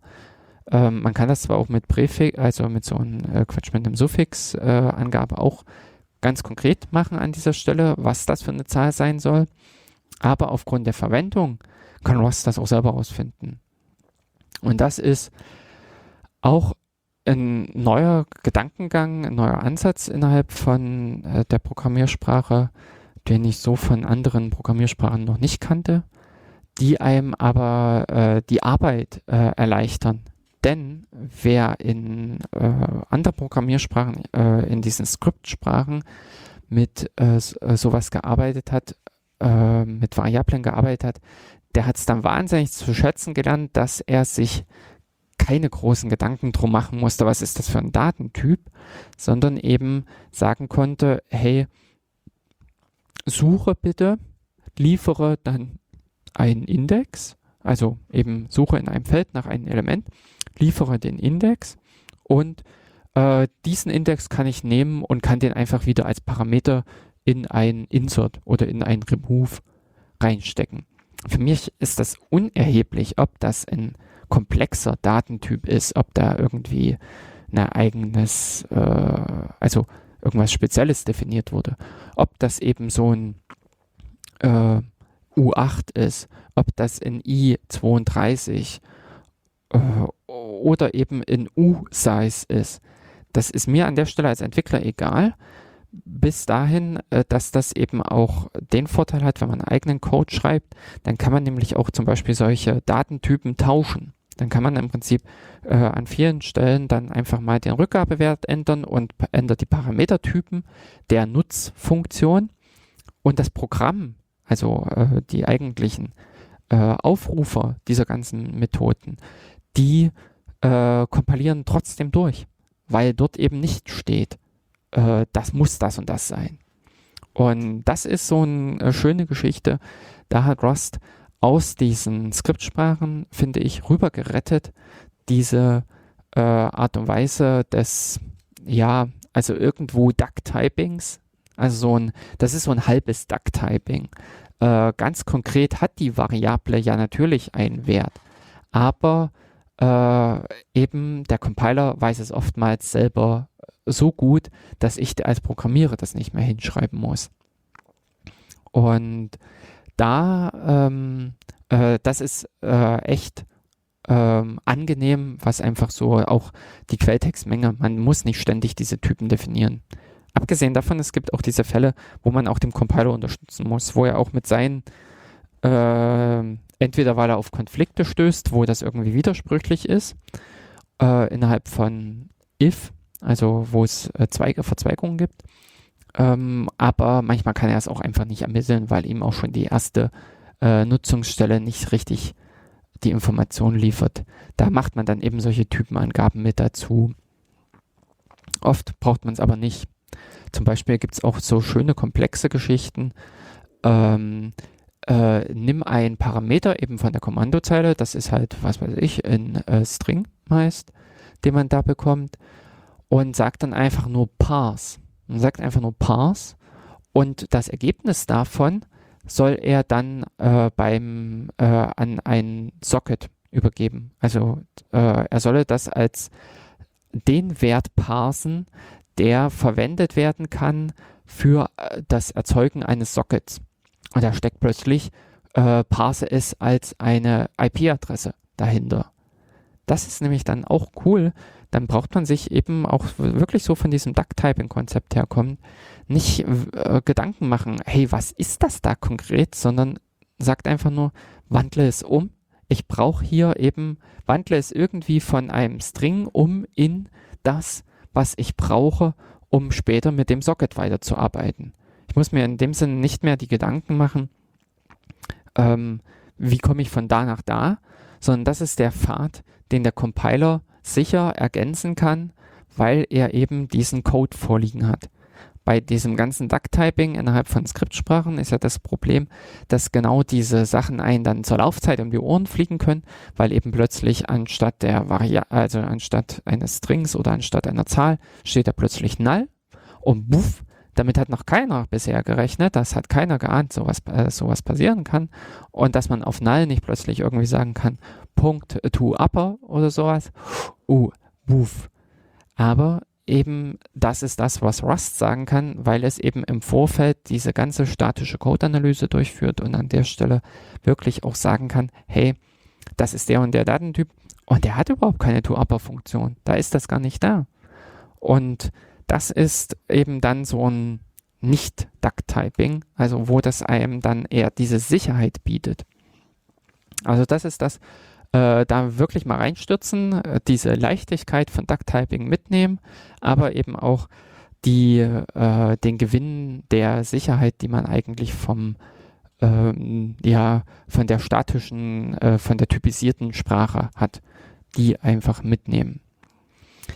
Was aus den Skriptsprachen her ja auch noch mit einem Punkt ist, dass diese Variablen, weil sie eben keinen so richtigen Typ haben, weil das eben so eine Quietscheende ist, ähm, die da äh, rumquakt, äh, dass diese Datentypen da sich ständig ändern konnten. Also da konnten immer wieder irgendwelche anderen Objekte drin stecken. Es war einfach nicht festgelegt. Und das ist aber eigentlich eine angenehme Sache. Also das ist das, wo man äh, oftmals äh, in komplexeren Pro äh, Projekten Sachen auseinander nimmt und Entweder hat man dann solche Variablen wie a, b und c, tmp und foo und bar, oder man äh, möchte eigentlich die Variablen recyceln. In klassischen Programmiersprachen geht das nicht. Also da äh, maximal äh, innerhalb von neuen so Blöcken, dass man innerhalb einer, äh, bei C funktioniert das, wenn ich innerhalb von einer Vorschleife, wenn, äh, da kann ich wiederum neue Variablen definieren, um dann dort ähm, eine Variable zu, ich sag mal, überdecken. Aber ähm, das ist eigentlich da auch nicht ganz so gängig. Ähm, aber es führt einfach auch schon dorthin, was man im Rust tatsächlich umgesetzt hat, dass man an allen möglichen Stellen, wo man gerade geht und steht, kann man Variablen definieren, die denselben Namen einer Variablen haben, wie sie schon einmal existiert. Also ich kann am Anfang eine Variable Input definieren. Das ist eben mein Eingabestring. Das ist eben eine Zeichenkette. Und dann parse ich diesen Input in eine IP-Adresse und mache eben da auch wieder nur let input ist gleich input.parse. Sieht zwar auf den ersten Blick etwas komisch aus, man muss diese Zuordnung finden, dass der Input auf der rechten Seite der Input ist, den man vorher hatte, aber im Grunde wandle ich dort so äh, bildlich den Datentyp von Input. Im Hintergrund passiert das äh, zwar anders, aber ähm, für den Nutzer fühlt es sich so an, als ob ich einfach der Variable nochmal einen, äh, einen Wert zugewiesen habe, der eigentlich einen ganz anderen Datentyp hat.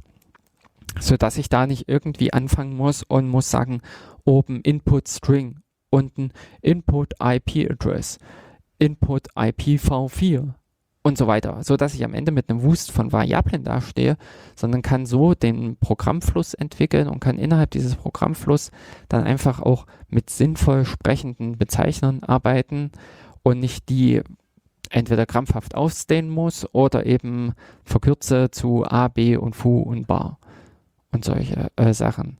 Und an der Stelle, das, das habe ich echt auch schon zu schätzen gelernt, dass man sehr schön äh, Variablen, ich sag mal, redefinieren kann, also ein wiederholtes Mal äh, erstellen kann, anlegen kann, die ab genau diesem Punkt diese neue Bedeutung haben. Und das ist im Hintergrund genau der Effekt, äh, also der Mechanismus, der da abläuft, äh, vom Compilerbau, wie eine Variable funktioniert, wie solche Zugriffsauflösungen funktionieren, sind so, dass der Compiler den Quelltext durchgeht und baut sich dafür sogenannte Schachteln oder äh, Scopes, heißt es immer mit, äh, also Bereiche, in denen eben Variablen gültig sind. Also äh, wenn ich an einer gewissen äh, Programmzeile bin, dann liegt die in innerhalb, dann ist die umgeben von gewissen Bereichen, von gewissen Scopes. Die kann man so sich vorstellen, dass die so zwiebelartig nach außen hin anwachsen. Und der Compiler, wenn er im Prinzip eine Variable finden möchte, also was ist gerade die Speicheradresse dazu, äh, dann guckt er von innen gehend nach außen einfach diese Scopes durch. Und bei Rust hat man einfach gesagt, hey, warum sollten wir einen Scope nur am Funktionsanfang aufmachen? Oder warum nur im Prinzip innerhalb von äh, hinter so einer geschweiften Klammer oder sowas? Warum nicht einfach überall? Und warum einfach nicht erlauben oder es eben so mit äh, zum Paradigma machen, dass eine Variable äh, innerhalb eines äh, inneren Scopes, also innerhalb eines inneren Bereichs, nicht auch eine Variable ersetzt oder überdeckt eines äußeren. Und das klappt, das klappt wunderbar. Da kann man äh, damit genau dieses Spiel äh, nachstellen, was man von Skriptsprachen hat, mit diesen äh, Duck-Typing, also dass man einfach immer wie irgendwelche Variablen reinschmeißt, plus man gewinnt eben auf dieser Rust-Seite diese Typsicherheit. Also weil eben zu einem bestimmten Zeitpunkt eine Variable ein Typ haben muss. Die, das, ist, das ist einfach vorgegeben innerhalb dieses Bereichs. Aber eben, es kann ein anderer Typ sein, als dieser selbe Variablename im äußeren Bereich hat. Das Einzige, wo mir dieser ganze Effekt äh, bisher auf die Füße gefallen ist, wenn ich mit Copy and Paste dran gegangen ist, was ja an sich schon auch ein äh, Warnsignal sein sollte. Aber trotzdem ist es so, dass ich auch oft, äh, wenn ich weiß, der Code wird ähnlich, der dann entsteht, dann nehme ich Ursprungscode von woanders, kopiere den und bearbeite dann, also nehme den als Ausgangspunkt. Und da ist es mir auch leider schon passiert, dass ich aus Versehen äh, die falschen Variablen gegriffen habe. Aber ähm, Copy and Paste ist ja auch irgendwie böse. Und an der Stelle ähm, muss ich echt dieses, äh, diese Denkweise loben, bis dahin, dass man da auch nicht vor zurückgeschreckt ist und hat dann nämlich gefragt, pff, warum eigentlich nur Variablen? Das, was einfach der klassische Compiler äh, innerhalb dieser Scha äh, Schachtel, innerhalb dieses Scopes äh, festsetzt, sind Variablen, äh, Funktion manchmal noch so, aber eigentlich äh, auch nicht. Ähm, in Rust hat man einfach irgendwie gesagt, okay, zu einer solchen Kapsel, zu einer solchen äh, Bereich gehören einfach äh, Variablen, Funktionen, solche Einblendungen, was man über Use machen kann, komplett äh, Typendefinition, Implementation von Typen und eben das Ganze können wir überall ich sag mal, Schrägstrich, äh, also in 99 Prozent der äh, Fälle machen. Und so ist es dann eben auch, dass man äh, verschachtelte Funktionsdefinitionen machen kann. Dass man also innerhalb von, was man ja von zum Beispiel Python oder Ruby gibt es das ja genauso, dass man dort äh, innerhalb einer Funktion eine neue Funktion definieren kann, die aber nur innerhalb dieses Sichtbarkeitsbereichs erreichbar ist auf diese Art und Weise kann man Code schöner strukturieren, dass man eben gemeinsame Codeteile, die vielleicht einfach innerhalb vom if und else gleich sind, aber die irgendwo zentral innerhalb dieser beiden Dinge liegen, die zieht man einfach raus, definiert dafür sich eine kleine Funktion innerhalb dieses Sichtbarkeitsbereichs und greift auch nur von diesen zwei Stellen drauf zu. Würde man das Ganze außerhalb der ursprünglichen Funktion lagern, wäre das schon in einem größeren Feld sichtbar und man hätte wiederum, ich sag mal, im Rahmen von zum Beispiel Schnittstellen, Definition nach außen hin dieses Spiel, dass man sich da irgendwo festlegt. Man hätte auch äh, wiederum, also die Verantwortung steigt, je größer man diesen Bereich macht, indem man irgendetwas bekannt macht. Und auch für den Compiler steigt die Arbeit, wenn er immer mehr zu sehen hat. Also wenn er immer mehr zu prüfen hat, ist es das oder ist es das. Und bis dahin, dass es auch ko kollidiert. Ich habe zum Beispiel bei Rust äh, mir so angewöhnt, ähm, weil ich äh, vielfach ähm, äh, hat man ja solche äh, Aufrufe, man äh, möchte irgendeine äh, Funktion und muss irgendwas vorbereiten. Man muss zum Beispiel noch ein Hilfselement ähm, initialisieren, um die ursprüngliche, äh, um die eigentliche Funktion starten zu können. Man braucht im Prinzip irgendwie so einen Vektor, in den die Elemente dann hineingepackt werden, aber den Vektor soll der Aufrufer, der eigentliche Nutzer nicht erzeugen. Deshalb mache ich das innen. Und deswegen habe ich mir zum Beispiel jetzt äh, schon angewöhnt, ich habe oftmals Funktionen, die heißen inner, also fn inner, und da passiert das eigentliche drinne. Und der ähm, äh, um dieses inner herum steckt die eigentliche Funktion, keine Ahnung, ähm, äh, suche den äh, suche das Pfadelement und solche Sachen, ähm, so dass ich da an der Stelle äh, nach außen hin dieses Suche Pfadelement als Schnittstellendefinition äh, äh, habe, mache dann seine, meine kleine Vorarbeit, sprich ich lege den Vektor an, den ich äh, dem Inner mitgeben kann und wiederum äh, das, der, das Inner kann sich dann auch problemlos rekursiv aufrufen, weil es ja nur in seinem Sichtbarkeitsbereich nur ein Inner kennt. Und es kollidiert nicht irgendwie mit 20 anderen Inners oder dass irgendwie dann plötzlich ähm, Suche Pfadelement und Suchpfadelement inner existiert. Das ist zum Beispiel auch lustig innerhalb von der C-Sharp-Bibliothek, fällt mir gerade so ein, gibt es nämlich einen Haufen Funktionen, die haben irgendwas mit X und sowas. Das sind eben irgendwelche komischen Erweiterungen gewesen ähm, oder eben auch äh, Funktionen, die int, internal heißen, ähm, weil man eben da solche äh, ja, Code im Prinzip hat, den man an verschiedenen Stellen benötigt, aber der eigentlich nicht ähm, in den größeren Sichtbarkeitsbereich kommen sollte. Und äh, um, also wenn man durch diese äh, verschiedenen Schachteln kann man dadurch äh, 20 Mal den gleichen Namen verwenden. In jeder, innerhalb von jeder Hilf, äh, von, innerhalb von jeder Funktion hat man die Hilfsfunktion inner auch mit der gleichen Bedeutung, dass das der Kern ist. Man könnte zum Beispiel auch Core sagen, fällt mir so gerade ein. Aber ähm, eben, man hat im Prinzip immer so eine gleichlautende Bedeutung und kann es aber wiederholt verwenden.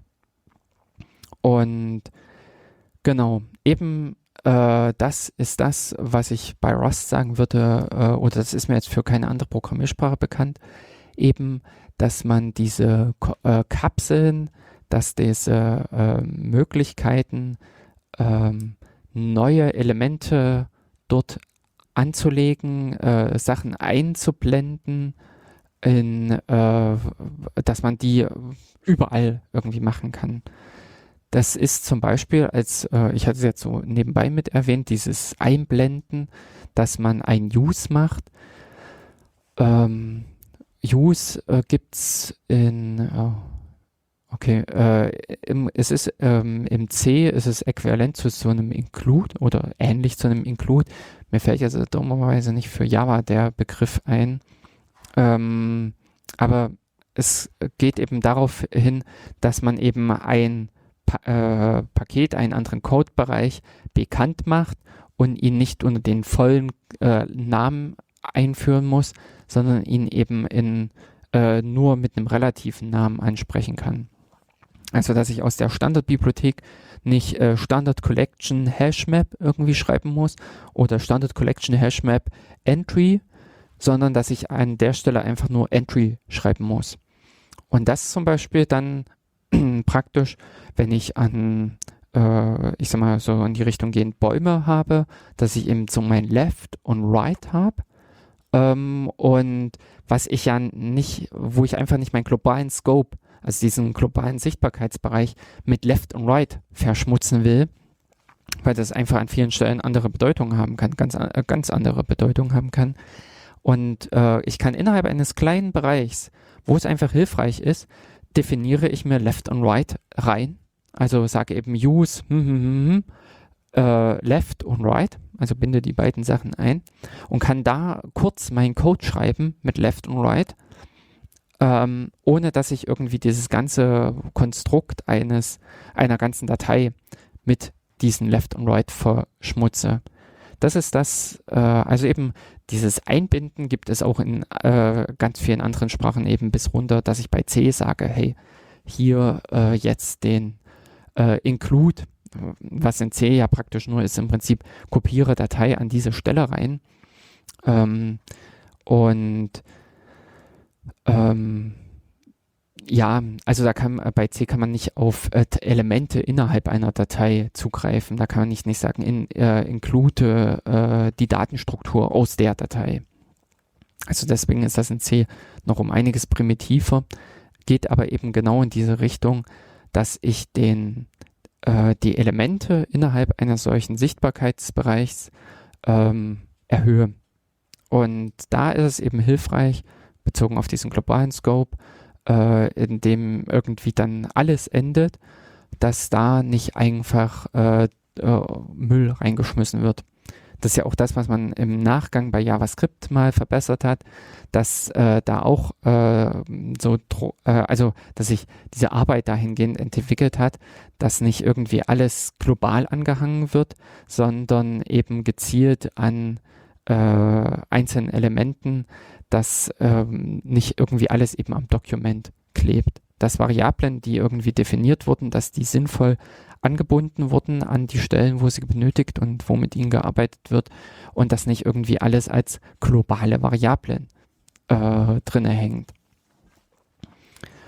Genau, also das ist, äh, finde ich, eine schöne neue Sache, die in Rust hinzugekommen ist. Und jetzt die Frage nach Typen. Das ist das, was ich ja schon mal vorher mit angedeutet hatte. Äh, man kann eben ganz normal, also es ist einfach eine Anforderung an Programmiersprache, man muss einfach auch neue Typen definieren können. Und äh, auch das ermöglicht Rust über äh, zwei Konstrukte. Das eine ist eben ein Struct, S-T-R-U-C-T, äh, ähm, oder ein Enum. Und was anders ist, womit ich anfangs wahnsinnig gehadert habe, ist äh, diese Denkweise, dass man für einen Datentyp, also für eine Struktur, ein Verhalten definiert. Das ist, ähm, es geht in diese Richtung objektorientierte Programmierung, wo man solche Sachen hat wie ich habe eine Klasse und äh, oder ich habe ein Interface und dazu mache ich ein, äh, eine Implementation. Also was weiß ich, ähm, Integer, äh, ähm, ja, also jetzt äh, eine äh, Zahl definiert, äh, was weiß ich, eben äh, Nullable, also lauter ja, mir fällt jetzt äh, auf die Schnelle kein äh, richtig griffig sinnvolles Beispiel ein. Na, oder einfach, einfach äh, auf solchen Datenstrukturen sowas wie äh, dass Listen, äh, Bäume und Hashmaps alle eine Suchfunktion bieten. So, ähm, genau. Das ist ja so, dass man in äh, anderen Programmiersprachen so diese Interface-Sache definiert, ein Interface definiert und dann äh, das für etwas anderes implementiert und auch Klassen untereinander ableiten kann. Das ist eben so dieses Beispiel, ein Auto ist ein Fahrzeug und ein ähm, äh, Rennwagen ist ein Auto und deshalb ist auch ein Rennwagen ein Fahrzeug solche Sachen, also diese äh, Verknüpfungen, wie verhält sich äh, ein Objekt, also ein äh, Rennwagen hat dieselben Eigenschaften wie ein Fahrzeug Aber ich sage mal zum Beispiel, ein Fahrrad ist ja auch ein Fahrzeug und ein Fahrrad ist nicht gleichzeitig ein Auto, weshalb es äh, nicht die Eigenschaften eines Autos besitzt. Das in diesem ganzen Gedankenkonstrukt, man möchte, äh, oder mit dem Ziel, man möchte die ähm, Schwierigkeit des Codes, die Codekomplexität reduzieren und möchte an der Stelle den Code besser verständlich machen und daher einfach, ähm, ja, also äh, die Typen etwas mehr spezialisieren, also etwas äh, ex, äh, expliziter werden vom Fahrzeug zum Auto, zum Rennwagen, aber ähm, gleichzeitig das irgendwo auch voneinander trennen. Also dass die Informationen, die zu einem Fahrzeug gehören, gehören eben in die Fahrzeugklasse und die, die zum Handwagen gehören, die sind eben in der Handwagenklasse. Und das ist so diese Denkrichtung, mit der ich selber auch auf Rust geprallt bin und habe mich da irgendwie schwer getan, wie äh, mit diesem Trade. Also bei Rust definiert man zu einem ähm, zu einer Struktur, zu ein, äh, also oder unabhängig von einer Struktur oder von einem Enum definiert man äh, so ein Trade, was in, eben so eine Verhaltensdefinition, also so eine Interface-Definition ist, ähm, wo man sagt, der Datentyp, der sich so verhält, der ähm, hat in äh, der besitzt diese und jene Funktion und dann kann innerhalb dieser, äh, ich sag mal, Implementation, das ist auch in Rust dann so umgesetzt, dass man sagt, ähm, Imple impl als implementiere, dann der Name dieses Trades vor die, äh, und dann den konkreten Datentyp. Also sowas wie im, im Prinzip Implement, äh, Impl, Handwagen vor, ähm, nee Quatsch, Impl, Fahrzeug vor Handwagen. Also die Funktionalitäten, die alles zu dem Handwagen gehören, die implementiert, äh, äh, Quatsch, die zu einem Fahrzeug gehören, implementiert man im Rahmen des Datentyps Handwagen. Ist eben ähm, von der Herangehensweise etwas anders. Normalerweise hätte man das eben irgendwie in dem äh, Datentyp, also oder in, in anderen Programmiersprachen in dieser Klasse ähm, Fahrzeug abgelegt. Hier sagt man im Prinzip, damit sich mein Handwagen wie ein Fahrzeug verhält, muss ich diese Implementation liefern. Man hat also im Anfang eine Datenstruktur, also eben so ein Struct, äh, ein Speicherplatz, an dem die Elemente liegen. Und dann fängt man an und geht mit diesen ganzen Impl, also implementiere Funktionalität für diesen Datentyp, geht man ran und implementiert diese ganzen Spezialisierungen für diesen Datentyp. Also wenn man möchte, dass dieser Datentyp iterierbar ist, dann implementiert man den Iterator für diesen Datentyp. Oder ähm, jetzt auf die Schnelle, äh, wenn man möchte, dass der Datentyp ähm, durchsuchbar ist, dann, äh, ach, oder wenn der Datentyp konvertierbar sein soll in einen String, dann implementiert man eben die äh, Funktionalität from String in eben einen Datentyp. Also oder für diesen Datentyp. Das ist eben, also da habe ich auch eine ganze Weile anfangs damit gekämpft, diesen, dieses Rumdrehen hinzubekommen. Wo ich früher eher gesagt hätte, hey, das gehört doch weiter oben hin in dieser Denkhierarchie, aber diese Hierarchie gibt es im Rust nicht, da gibt es keine Ableitungen, sondern es gibt nur Speicher und diesem Speicher gibt man Funktionalität mit. Und im Rahmen dieser Funktionalität gebe ich eben diese ähm, also in, innerhalb dieser, äh, dieser Verhaltensweise gebe ich eben diese konkreten, den Co äh, Code an. Also ich hoffe, das erleichtert jetzt euch etwas besser den Zugang zu diesem ganzen Konzept. Oder vielleicht habe ich euch jetzt auch völlig ganz und gar verwirrt. Aber ähm, das ist auch das, was mir äh, selbst Schwierigkeiten bereitet hat, überhaupt so äh, in diese, diese Rust-Denkweise reinzukommen, weil ich immer wieder versucht habe, diesen ganzen OOP, also diesen ganzen Objektorientierungs, äh, objektorientierte Programmierungsansatz da durchzuprügeln, aber habe äh, das dann irgendwann, Gott sei Dank, äh, dann fallen gelassen äh, und habe mich da eher mal geguckt, was machen andere, wie, wie, wie läuft das und wie, wie sind andere damit umgegangen.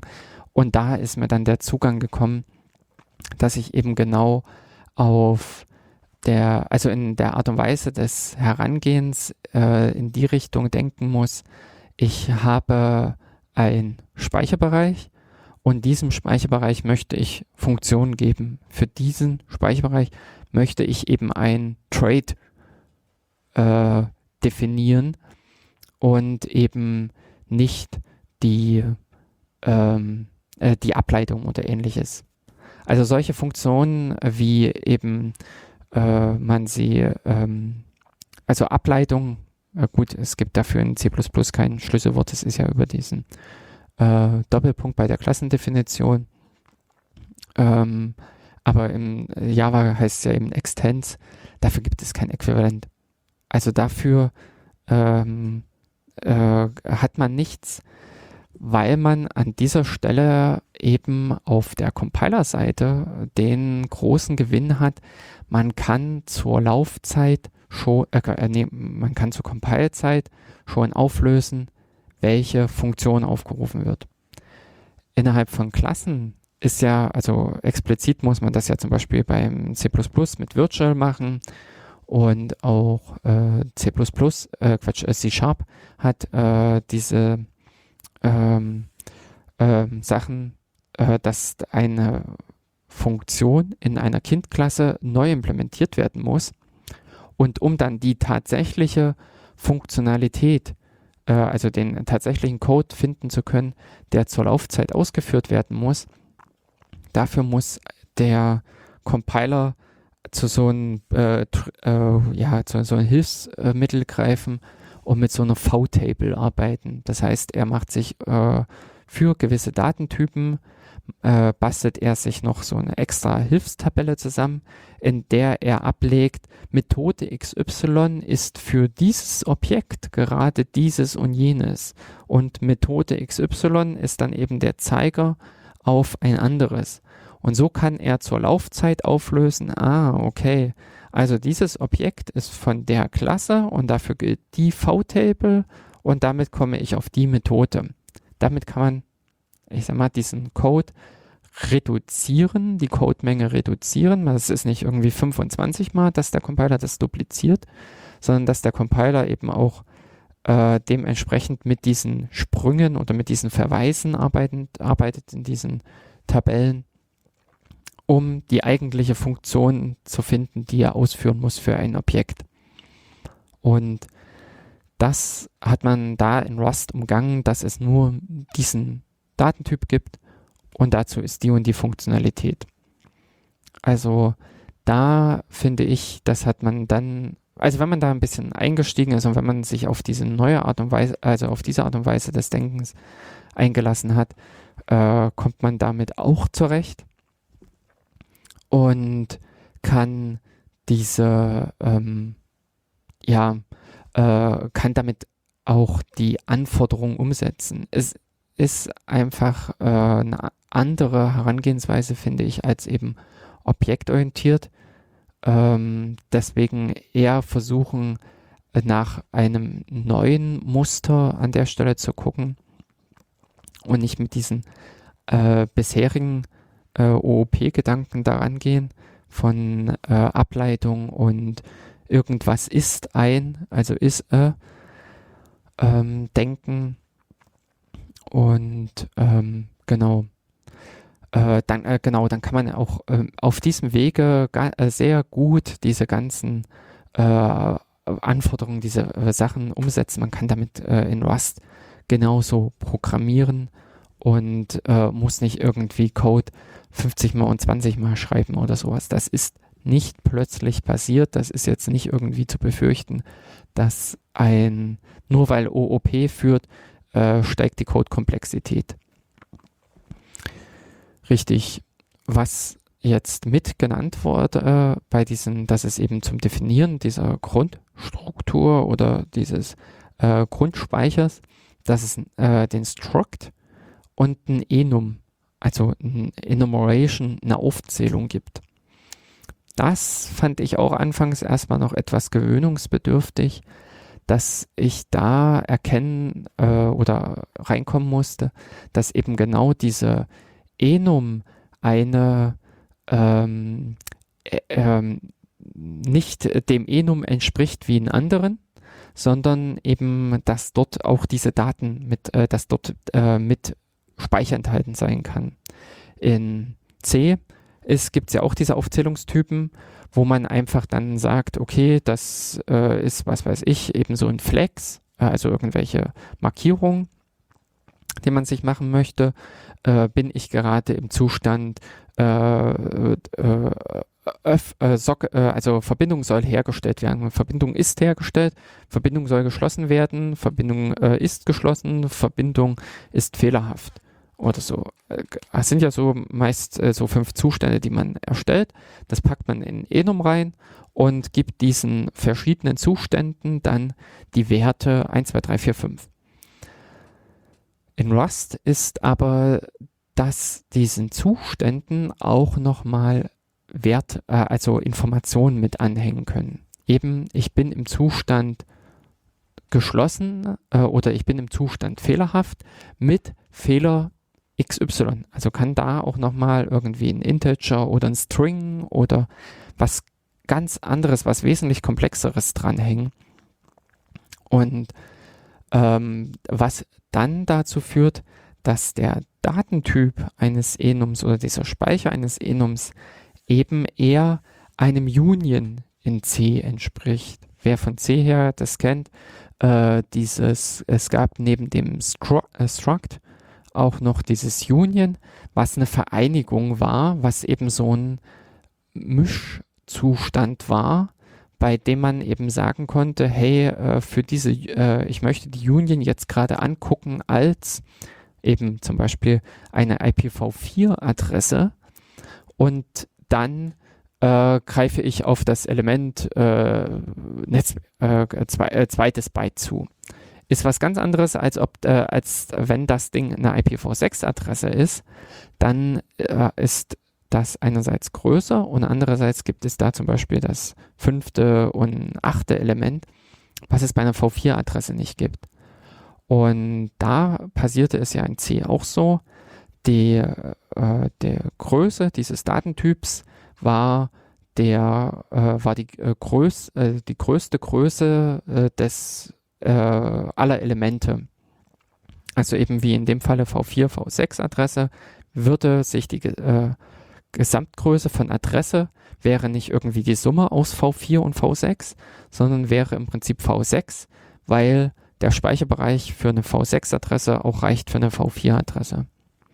Und ähm, so ist auch dann bei einem Enum in Rust der Speicher, der dann verwendet wird, dass man an der Stelle ein, ähm, äh, dass äh, der Speicher ist im Prinzip das größte Element oder äh, ist von der Größe des größten Elements innerhalb von so einem Enum.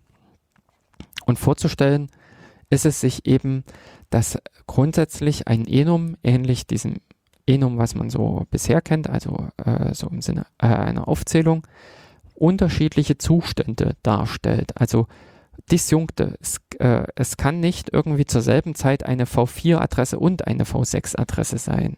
Es kann nicht zur selben Zeit ein Fehler oder ein Erfolg sein. Oder es kann nicht zur selben Zeit ein Treffer und ein Nichttreffer sein. Also dieses, äh, was aus Option herauskommt, dieses None und Sum. Sondern es ist nur entweder oder, eins von all den Zuständen und selbst wenn es mehrere Zustände sind. Aber diesen Zustand kann es mit Nutzdaten annehmen. Und das ist wiederum das, das schlägt jetzt so ein bisschen diesen Bogen von dieser ähm, ähm, ja, Fehlerbehandlung, was ich vorhin erzählt habe, äh, dorthin wieder den Bogen zurück. Das ist nämlich genau dieser Mechanismus, mit dem das dann umgesetzt ist, dass die äh, Definition von einem Result ist tatsächlich praktisch ein Enum, wenn man da in diese Standardbibliothek reinguckt. Das ist kein irgendwie Hexenwerk oder sowas, das findet man wirklich als Definition. Und dort ist definiert, ein Result kann okay sein und hat einen äh, Nutzwert oder Result kann ein Error sein und kann eben einen Error-Wert haben. Für beide, das ist das, was Rust dann auch mitbringt, äh, so dass man Typparameter definieren kann bei diesen äh, äh, Konstrukten, dass man im Prinzip sagt, äh, ein Result benötigt zwei Typen. Einerseits diesen äh, OK-Typ und den Error-Typ. Und äh, die verweisen dann, sodass man auch flexibel äh, nicht irgendwie in Result für dieses und Result für jenes und Result für noch was anderes. Also Result für Integer parsen, Resite für String parsen, Resite für IP-Adresse parsen, sondern man hat einfach nur einen allgemeinen Resite-Typ, der wieder spezielle äh, Typen annehmen kann im Rahmen von gewissen Funktionsaufrufen. Also diese äh, mit, äh, Möglichkeiten bringt Rust mit und man kann damit auch äh, wunderschön dann auf diese ganzen Sachen zugreifen.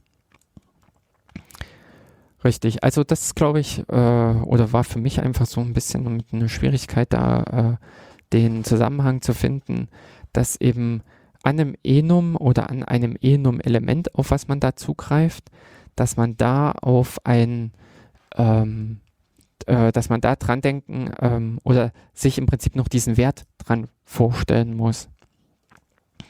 Und weil diese Enums halt so häufig auftreten, weil man so häufig damit äh, zu tun hat, haben sich auch in Rust äh, neue Konstrukte, neue Sprachsachen etabliert.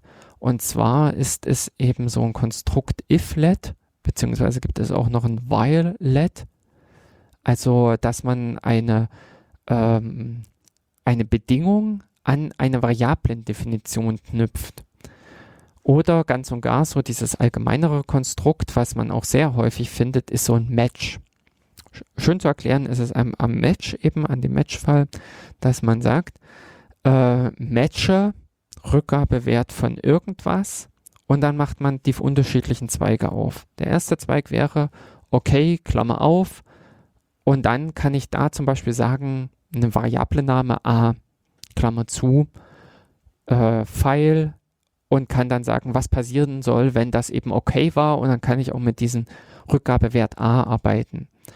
Dann kann ich genauso auch definieren äh, den Fehlerfall mit einer Variablen, die den Fehler beinhaltet und kann dann äh, diesen Fehler innerhalb dieses Blocks da auswerten, der dort steht.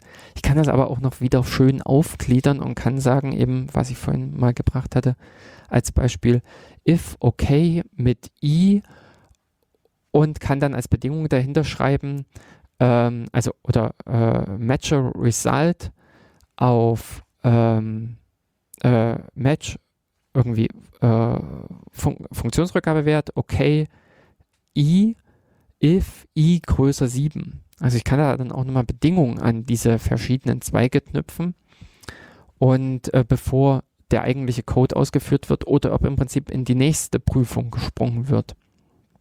Man kann das sich so auch in gewisser Weise vorstellen wie so ein fortgesetztes If-Geschichte. Also so ein If-Else, If-Else, If-Else. Und äh, daher dann eben auch solche Konstrukte wie dieses If-Let. Da, wenn man nur den einfachen Fall haben möchte, dass man eine Verzweigung machen will, ist das manchmal mit so einem If, äh, mit so einem Match-Ding zu klobig oder also nicht notwendig. Und man kann einfach sagen, if, äh, if let sum, zum Beispiel, also äh, wenn irgendetwas bei, also ist gleich Suche, eben, was weiß ich, eben die Suchfunktion für das Feld, äh, dann mache dieses und jenes. Also auf gut Deutsch, was da einfach steht, äh, wenn die Suche ein Ergebnis geliefert hat, dann mache dieses und, äh, dieses und jenes. Und dann kann man den else behandeln oder auch nicht, also kann ihn auch vergessen. Ähm, äh, je nachdem, nach Anwendung im Prinzip, äh, ist es ja einfach oftmals äh, hilf, äh, gar nicht notwendig, auf den else-Fall einzugehen und man kann mit diesem if da schön weiterarbeiten. Also man kann sozusagen an das Innere dieser, äh, an diese Nutzinformationen rankommen, die an dem Zustand dranhängen auf diese Art und Weise. Man kann aber auch ganz einfach nur äh, solche Inhalte abprüfen, wenn man sagt, ähm, also da gibt es so eine äh, Blind-Variable, dass der Unterstrich, äh, dann, wenn in Rust äh, irgendwo dieses Unterstrich auftaucht, dann ignoriert der Compiler den Wert. Ähm, und ähm, if let sum, Klammer auf, Unterstrich, Klammer zu, ist gleich, mm, also wenn irgendwas rausgekommen ist, wenn das Element existiert, könnte man sagen, äh, print, mm, und das ähm, macht dann, äh, das sind im Prinzip wirklich dann auch wiederum eben das Pendant. Also nicht nur, dass man diese Result und äh, Datentypen eingeführt hat, dieses Enum und äh, diese äh, Art und Weise der Datenspeicherung, sondern dass man auch innerhalb der Sprache die Werkzeuge geschaffen hat, schön damit umzugehen. Also das ist auch wiederum, was ich bei Rust dann wieder das klasse Zusammenspiel finde, dass da gerade diese ähm, Ergebnisse gut zusammenführen. Richtig. Jo, und das war so ein bisschen jetzt mein Plan für die Sendung heute, ähm, dass ich euch das so ein bisschen näher bringen wollte, vielleicht auch eben meinen Blick auf die äh, Art und Weise da. Es gibt noch Rust viel mehr, viel coole Sachen zu entdecken. Mir fallen da spontan Makros und, äh, und anderer Kram ein. Ähm, den wir unter Umständen nochmal in einer Folgesendung oder vielleicht auch nochmal in einer äh, losgelösten Sendung irgendwie behandeln können, wo ich einfach nochmal so ein bisschen die Einblicke aus meiner, äh, von meinem Standpunkt her geben kann. Äh, genau, wie üblich, hinterlasst einfach bei uns im Chat, äh, also im Matrix-Raum äh, zum Datenkanal, der entsprechende Hinweise, Informationen und Kommentare das Ganze könnt ihr erreichen über datenkanal.org-mx.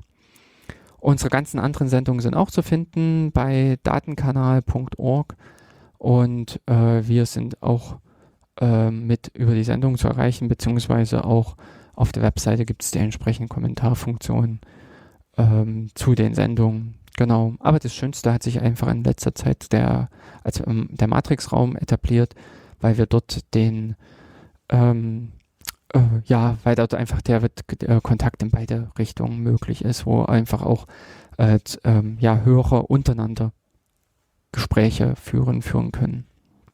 Genau. Also, das war wieder mal eine Runde Datenkanal und äh, ich hoffe, es war jetzt nicht zu viel auf die Ohren oder es war nicht äh, zu irgendwie ausschweifend. Und äh, wir hören uns dann hoffentlich beim nächsten Mal wieder dann bei der November-Sendung, äh, nee, äh, bei der Oktober-Sendung wird es dann werden, äh, zusammen mit äh, Jens. Und ich sage Tschüss bis dahin und wünsche euch eine schöne Zeit.